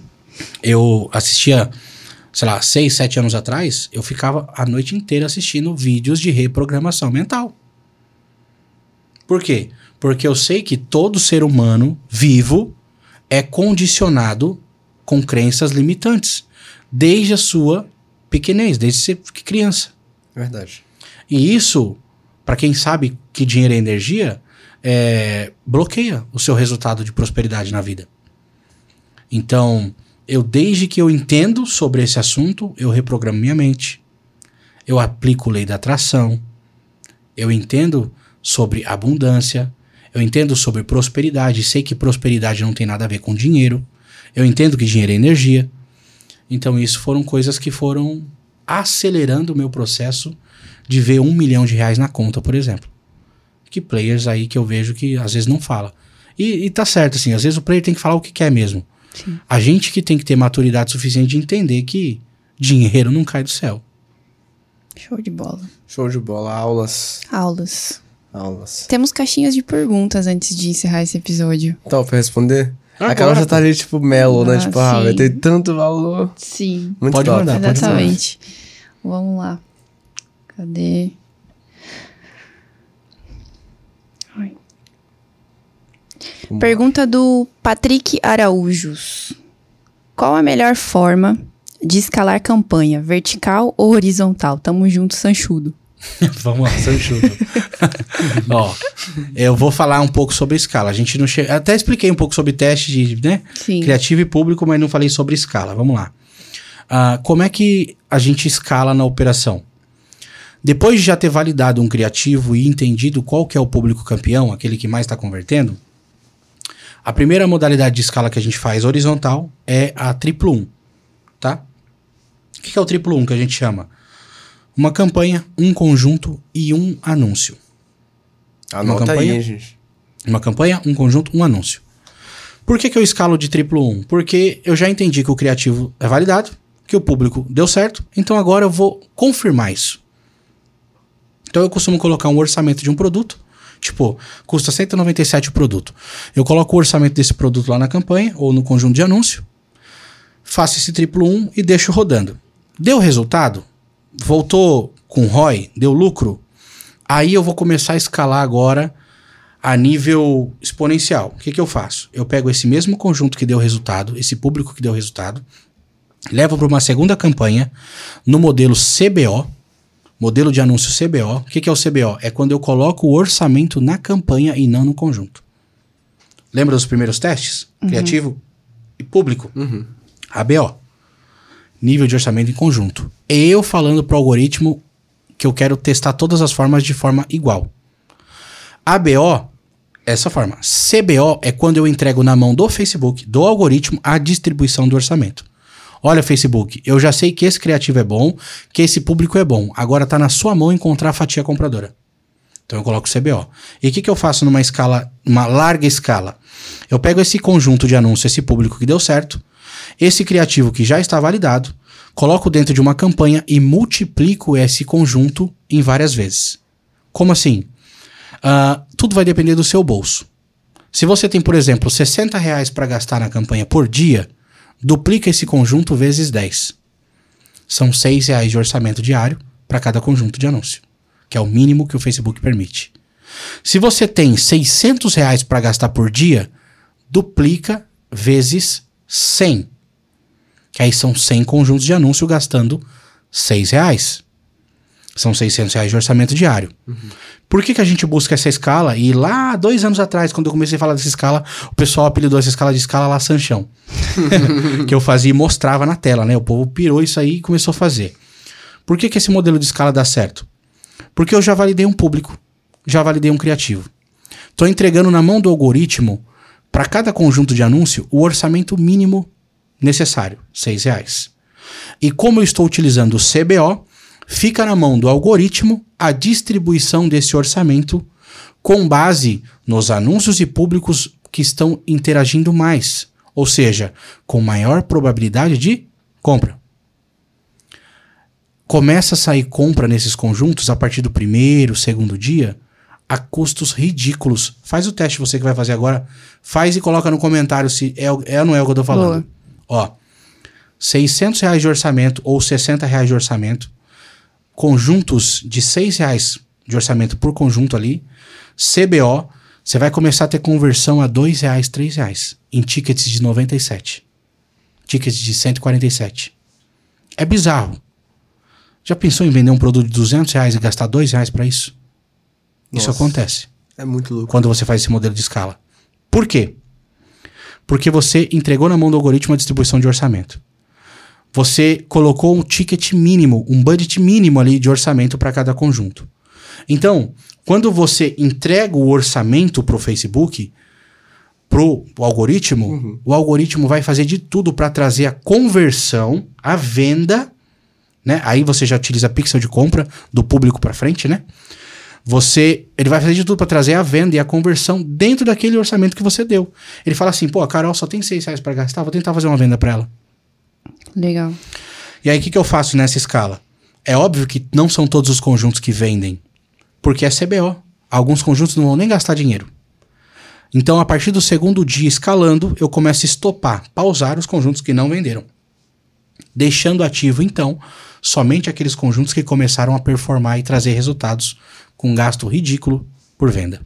Aí vai otimizando, gastando cada vez mais, gastando cada vez mais. E aí, como que você escala isso? duplicando novas campanhas e testando novos criativos. Aulas, né, gente? Pergunta aqui do, aqui... do Patrick, eu espero que você tenha tá anotado, né? É, se o Patrick não anotou, esquece, Patrick. a sua chance era essa. Patrick, faz o seguinte, não anota não, faz o seguinte, ó. Assiste esse podcast em duas telas. Boa! Enquanto você assiste em um, você executa no outro. Esse é o problema da grande maioria das pessoas Exato. que compram um curso e não tem resultado. Sabe o que a pessoa faz? Ela vai lá, assiste a aula do mentor. Pô, legal amanhã eu vou fazer e dorme. É, exatamente. Consome, Assiste, consome, consome, fica obeso consome, mental. Exato. E não faz não nada. Não faz nada. Então, executa em duas telas. Quando eu compro um curso, que até hoje eu compro, quando eu compro um curso, uma mentoria, alguma coisa que eu quero aprender algo novo, duas telas ali, ó. O celular tá aqui na aula e o MacBook tá aberto aqui, ó. Opa, deixa eu ver o que esse cara fez. Aí eu pauso o que esse cara fez aqui e vou, eu vou executar ao mesmo tempo. Sim. Assim que funciona. É isso. Show de bola. Merece um like, inclusive. Merece. Mais um. Mais, Mais um. um. Olha, pergunta do eu.jean07. Sanchão, como produzir uma boa oferta de upsell? Como produzir uma boa oferta de upsell? Para quem não sabe, upsell é uma oferta consecutiva à primeira compra. Uh, existe uma regra, não é uma regra, mas uma lei, melhor, né? Uma lei que é o seguinte: uma vez que você compra um produto, você mesmo tomou a decisão de comprar um produto, você tá com serotonina no cérebro, né? Você tá feliz, alegre com aquela compra. Então, se eu te fizer uma nova oferta, uma oferta subsequente após aquela compra, você tá mais passivo a aceitar, porque você tá feliz com aquela compra ali. Então, o que, que é o upsell? O upsell é quando eu faço uma nova oferta após a primeira compra. Então, a pergunta é o que fazer de forma mais congruente? Seria se tipo um tipo de upsell mais funcional, Talvez. É uma opção que desse resultado. que desse né? resultado? Cara, ofereça produtos que resolvam dores que o produto primário possa causar. Legal. Vamos explicar? Vamos lá. Eu vendo um produto de emagrecimento. Certo? Eu vou vender produto para emagrecimento. Tá bom. Existe algum problema que pode ser causado após a pessoa emagrecer? Existe. Por exemplo, ela emagreceu bastante, Flacidez. ficou flácida. Então, o produto que resolva a flacidez é um produto que pode resolver uma dor que o produto principal gerou. Ou estria, celulite, ah, barriga trincada. Só, beleza, emagreci, mas agora quer ficar com a barriga tanquinho. Pode ser uma planilha de treino. Então, assim, upsell precisam ser produtos complementares aos primeiros. Não adianta você, ah, pô, eu vendo um produto aqui de emagrecimento, vou colocar um produto de day trade de upsell. Não, não tem nada a ver uma coisa com a outra. Por mais que day trade vai se enquadrar em renda extra, pô, todo mundo quer ganhar dinheiro, mas não faz sentido você mudar o padrão de oferta, o script daquela sequência de funil. Então, se você quer um produto que venda no upsell, o, o upsell, a- o produto um tem que gerar uma dor. Nem todo produto precisa ser o produto perfeito. O seu, isso é um problema, viu, gente? Criar o produto perfeito é um problema. E eu te falo por quê. Fiz o lançamento dos Barões, por exemplo, no, há, há uns dois meses atrás, o seu primo participou. Não, não, ti- eu não tinha. Até o último dia a gente não tinha upsell. Por quê? Porque é um produto completo, cara. Não tem. Não, não deixou nenhuma dor pra trás. Entendeu? Resolvia todos os problemas. Aí a maior dificuldade do mundo conseguir colocar um upsell. Então, assim, o seu produto não precisa ser perfeito. Muito pelo contrário. Ele tem que gerar um problema. Ele resolve o problema master, mas ele tem que gerar um probleminha ali para que você consiga criar o seu funil subsequente. Gerar Legal. problemas, é, no final das contas, ter uma esteira de produtos. Gerar problema, assim, gerar problema é, eu digo assim, ó, tipo, igual o emagrecimento. Você vai emagrecer a pessoa tanto a ponto dela ficar com pele e flacidez. E Isso você vai. gerou um problema. E aí Ó, você você vai ter resolveu uma produto. dor. Isso, você resolveu uma dor. Mas você gerou um problema para ela, flacidez. E aí você tem outro produto na sua esteira para resolver a flacidez. Legal. sacou? Legal, legal, legal demais. É, pergunta do Alexandre Silva. Sanchão, para me tornar coprodutor, o que eu preciso aprender? Para você se tornar coprodutor, você precisa dominar pelo menos estratégia. Como, por exemplo, montar uma linha editorial, o que o expert tem que fazer, falar, postar. Né? A área de dominância do coprodutor, principalmente, é a estratégia. É assim, ó, tirar o projeto do papel. Como é que você vai vender esse produto? O que, que você vai fazer? Você é o rosto dele? Não, não sou o rosto. Eu vou vender em e-book. Tá, então peraí. Então eu tenho que dominar aqui essa área aqui do tráfego. Eu tenho que saber quem contratar para fazer isso. Ou essa área de comunicação de marketing. Eu tenho que saber contratar o design para fazer as imagens, para fazer os criativos. Então, o trabalho do coprodutor é o trabalho do estrategista. É dominar todas as áreas que vai fazer com que o, audi- a- o expert crie a audiência necessária para fazer as vendas. Top. Nice. Olha, Sanchão, a pergunta do Thales Carvalho Oficial. Essa é uma coisa que o pessoal tem bastante dúvida. VSL longa ou VSL curta? Depende do nicho e do produto. Vai depender de para quem que você está vendendo.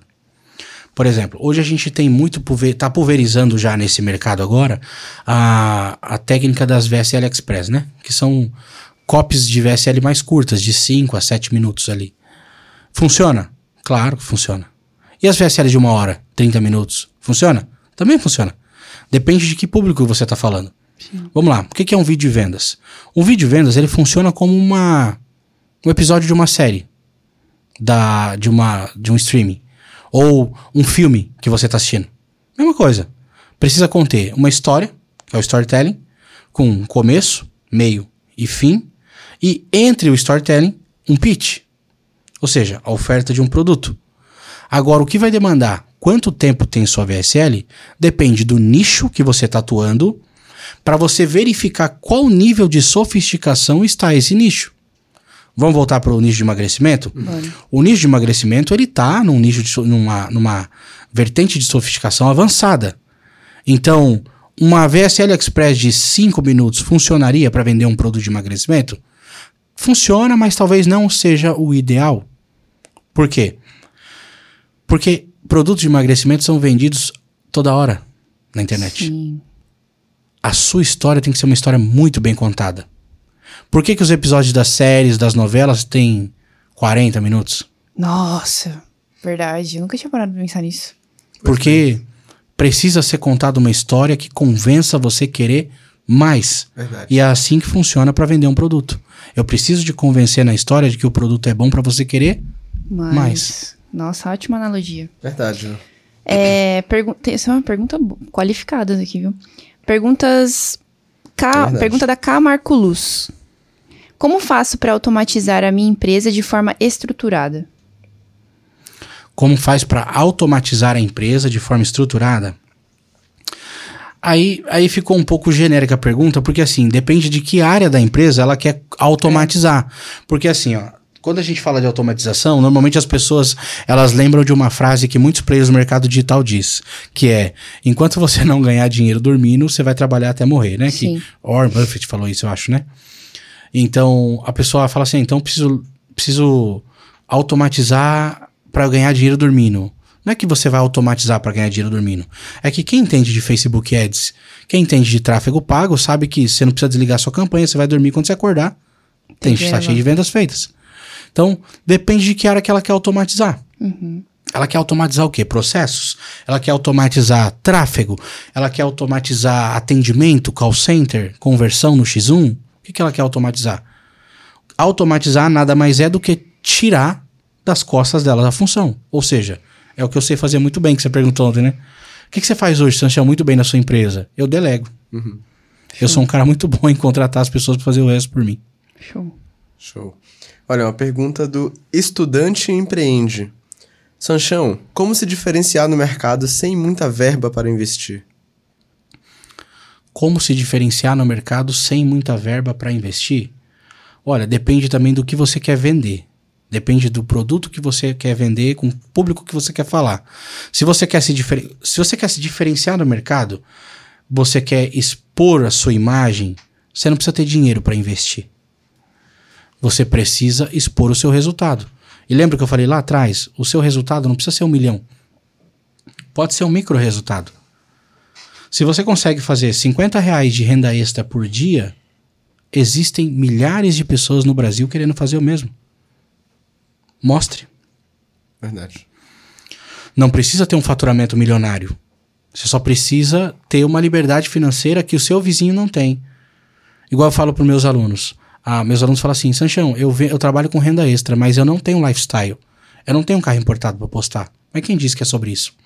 Sim. Por exemplo, você trabalha com renda extra. Você não é SLT, certo?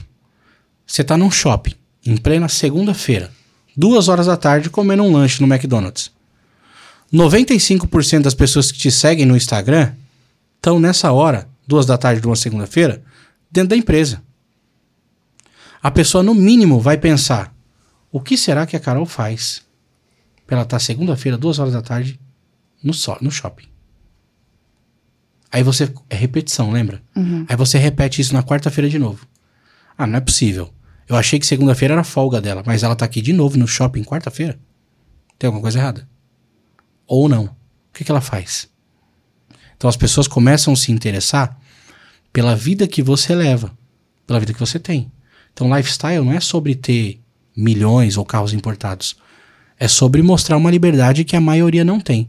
Então, pro amigo aí, por exemplo, que quer se destacar, depende do que ela vai fazer. Você quer se destacar no quê? No tráfego. Investe mais, tenha resultados mais expressivos.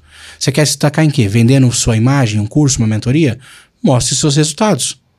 Mostre o seu lifestyle, posta isso. Já que vai começar a se diferenciar da maioria. Legal. Pergunta do Vinícius Cássio. Salve, Vini. Qual foi o maior erro que ele já cometou, cometeu na operação dele e o que faria, o que ele faria de diferente se ele precisasse começar do zero novamente? Tá. Maior erro que eu já cometi na minha operação?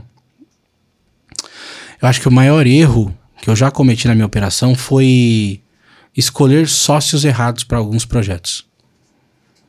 Importante. Peguei pessoas erradas que a gente acabou investindo grande, alto em alguns negócios e não vingou e no final das contas foi por conta do sócio. Ah, mas a culpa é minha também porque eu escolhi errado. E o que eu faria se eu fosse começar hoje do zero, do absoluto zero? Com certeza, com toda absoluta, eu iniciaria no mercado de renda extra. Se hoje, no ano de 2022, eu tivesse que começar de novo, de novo, eu não iniciaria como iniciei lá atrás, com encapsulado. Não que eu iniciei errado, muito pelo contrário. Aqueles seis meses foram bagagem e me trouxeram até aqui. Eu voltaria lá atrás, em 2019, 2018, exatamente o que eu fiz. Se fosse hoje, 2022, a pergunta dele foi hoje, foi essa, né? Isso. Se eu começasse hoje, eu iniciaria no ramo de renda extra, ganho de dinheiro, como produtor, lançando um PLR que ensina a ganhar dinheiro, ou como afiliado de algum produto de renda extra, até que eu pudesse ter resultados expressivos, ou ter micro resultados para poder lançar o meu próprio produto, e começaria ali o império, através de or- tráfego orgânico mesmo, postando, e depois gerando renda para poder fazer tráfego pago. Show. Legal. Pra finalizar, uma pergunta do Cadrumonde Underline. O Facebook Ads é o melhor pra começar a vender seu e-book PLR? Sem dúvida.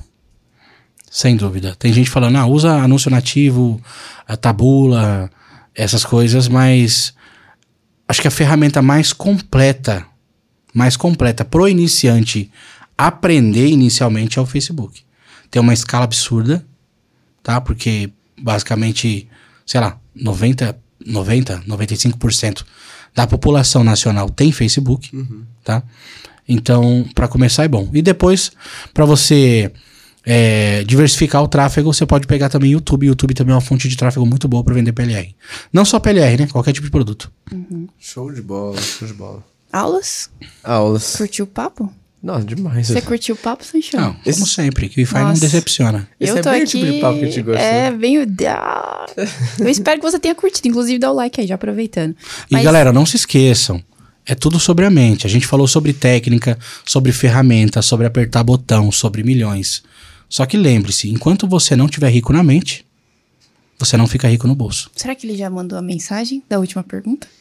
Pá, se pá, vamos, vamos fazer. Sabe o que? A gente faz uma fazer, pergunta né, no final aqui, que é uma pergunta que nós fazemos para todos os, os players que vêm aqui, que é basicamente imaginar um cenário onde você vai criar um anúncio, um anúncio simples. Só que nesse anúncio não vai ter um produto, vai ter uma mensagem sua e ele vai ser distribuído não só nas plataformas é, tradicionais de, de anúncio, né? Facebook, Google. Ele vai ser distribuído em todos os tipos de canais de aquisição. Então, televisão, outdoor, é, panfleto na rua, vai chegar para todos os níveis de consciência. E vai ter uma mensagem sua para quem está começando no mercado digital agora. Qual mensagem seria essa? A mensagem é destrinchando basicamente o que eu acabei de falar. Não é sobre o dinheiro. Eu sei que todo mundo entra pelo dinheiro. Eu também entrei. Todo mundo quer ficar rico, todo mundo quer ficar milionário, todo mundo quer pagar as contas em dia, né? Todo mundo quer a grana. Só que quando você entender que não é sobre o dinheiro, fica muito mais fácil. Vamos lá? Você precisa entender que é sobre a mente, que é sobre o conforto da sua família e das pessoas que você ama. Quando você tira o dinheiro da frente, você solta, ele volta. Por quê que ele volta? Porque dinheiro é energia. Você precisa se dedicar a algo que você faça por amor, que você goste de fazer. Ó, o Sanchão veio para empreender porque ele nunca se sentiu bem trabalhando para os outros. Então, o primeiro ponto na vida do Sanchão de transformação foi liberdade para ficar perto da família. Não ter obrigatoriedade de ter que ficar indo bater ponto e trabalhar de domingo a domingo. Beleza, resolvi o primeiro problema. Comecei a gostar do que eu faço, porque o que eu faço me dá liberdade. Automaticamente, aquilo que eu faço e me dá liberdade e eu amo fazer, me traz retornos financeiros. E aí eu exponencializo o resultado e fico rico. Então, Não é pelo dinheiro. É sempre a sua mente, o seu conforto e da sua família em primeiro lugar. Enquanto você não trabalhar dessa forma e não for rico na sua cabeça, dificilmente você vai ficar rico no seu bolso. Agora tá respondido, Carol. Agora tá respondido. Nossa, que episódio top. hein? Sensacional. Tô muito feliz. Você tá feliz? Eu tô muito Eu feliz. tô muito satisfeita. junto. Tô muito Tamo junto. satisfeita. Porém, não acabamos, né? Não acabamos que Temos temos, presentes. presentes. Sérgio. Bora? presentes. Opa, eu, de presente eu gosto. Pegar um presentinho. Você curtiu o papo? Eu espero que Não, você tenha demais, curtido. é legal. Não sei nem quanto tempo passou. Quanto tempo passou aí? Acho que foi Duas umas duas horas. horas. Caraca, sério? Duas horas. Duas Nossa, é horas. verdade, a gente falou, hein? Sim. Foi, foram Pô, aulas legal. aqui, né, gente? Não Legal. esperava menos. Ó, lembrem, galera, que tá assistindo aí, ó, aprenda com os olhos. Aprenda Né? com os olhos. foi Aprenda com bom, foi olhos. bom ele ter repetido a resposta, porque Exato. a gente aprende por repetição, né? É então não tem problema. E complementou, né? Chega mais, olha lá. Ah, Uma lembrancinha da você. KiwiFi pra você. Da hora, cara. Agora você legal. pertence, pertence ao clã das canecas. Pois bem. das canecas. E ó. esse é pra Raíssa. Olha lá. Ai, ai, ai. Ó, deixa aqui, ó. Tamo junto. Valeu, galera da QIFI, sempre surpreendendo. Eu falei isso pra vocês de- desde ontem, né? Eu tô falando dentro do carro. QIFI é uma plataforma muito foda.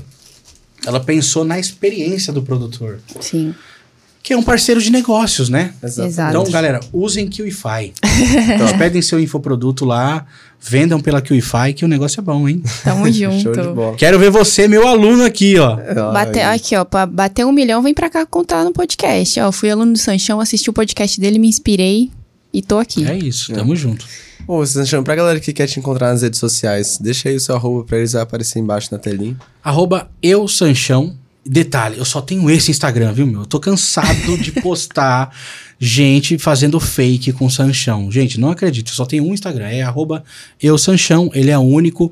O dia que eu postar lá que eu tenho um secundário, aí vocês vão ver no story. Caso contrário, não tem outro. Show. Beleza. Perfeito. E se você Fechou? curtiu esse episódio, na verdade, se você chegou até o final, parabéns, Parabéns. porque você assistiu aulas aqui, não é mesmo? De graça.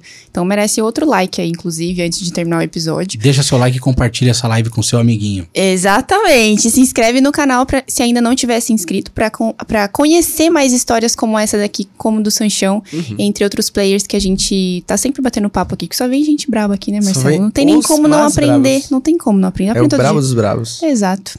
É isso aí. E eu te vejo no próximo QCast. Valeu. Tamo junto. Tamo junto, valeu.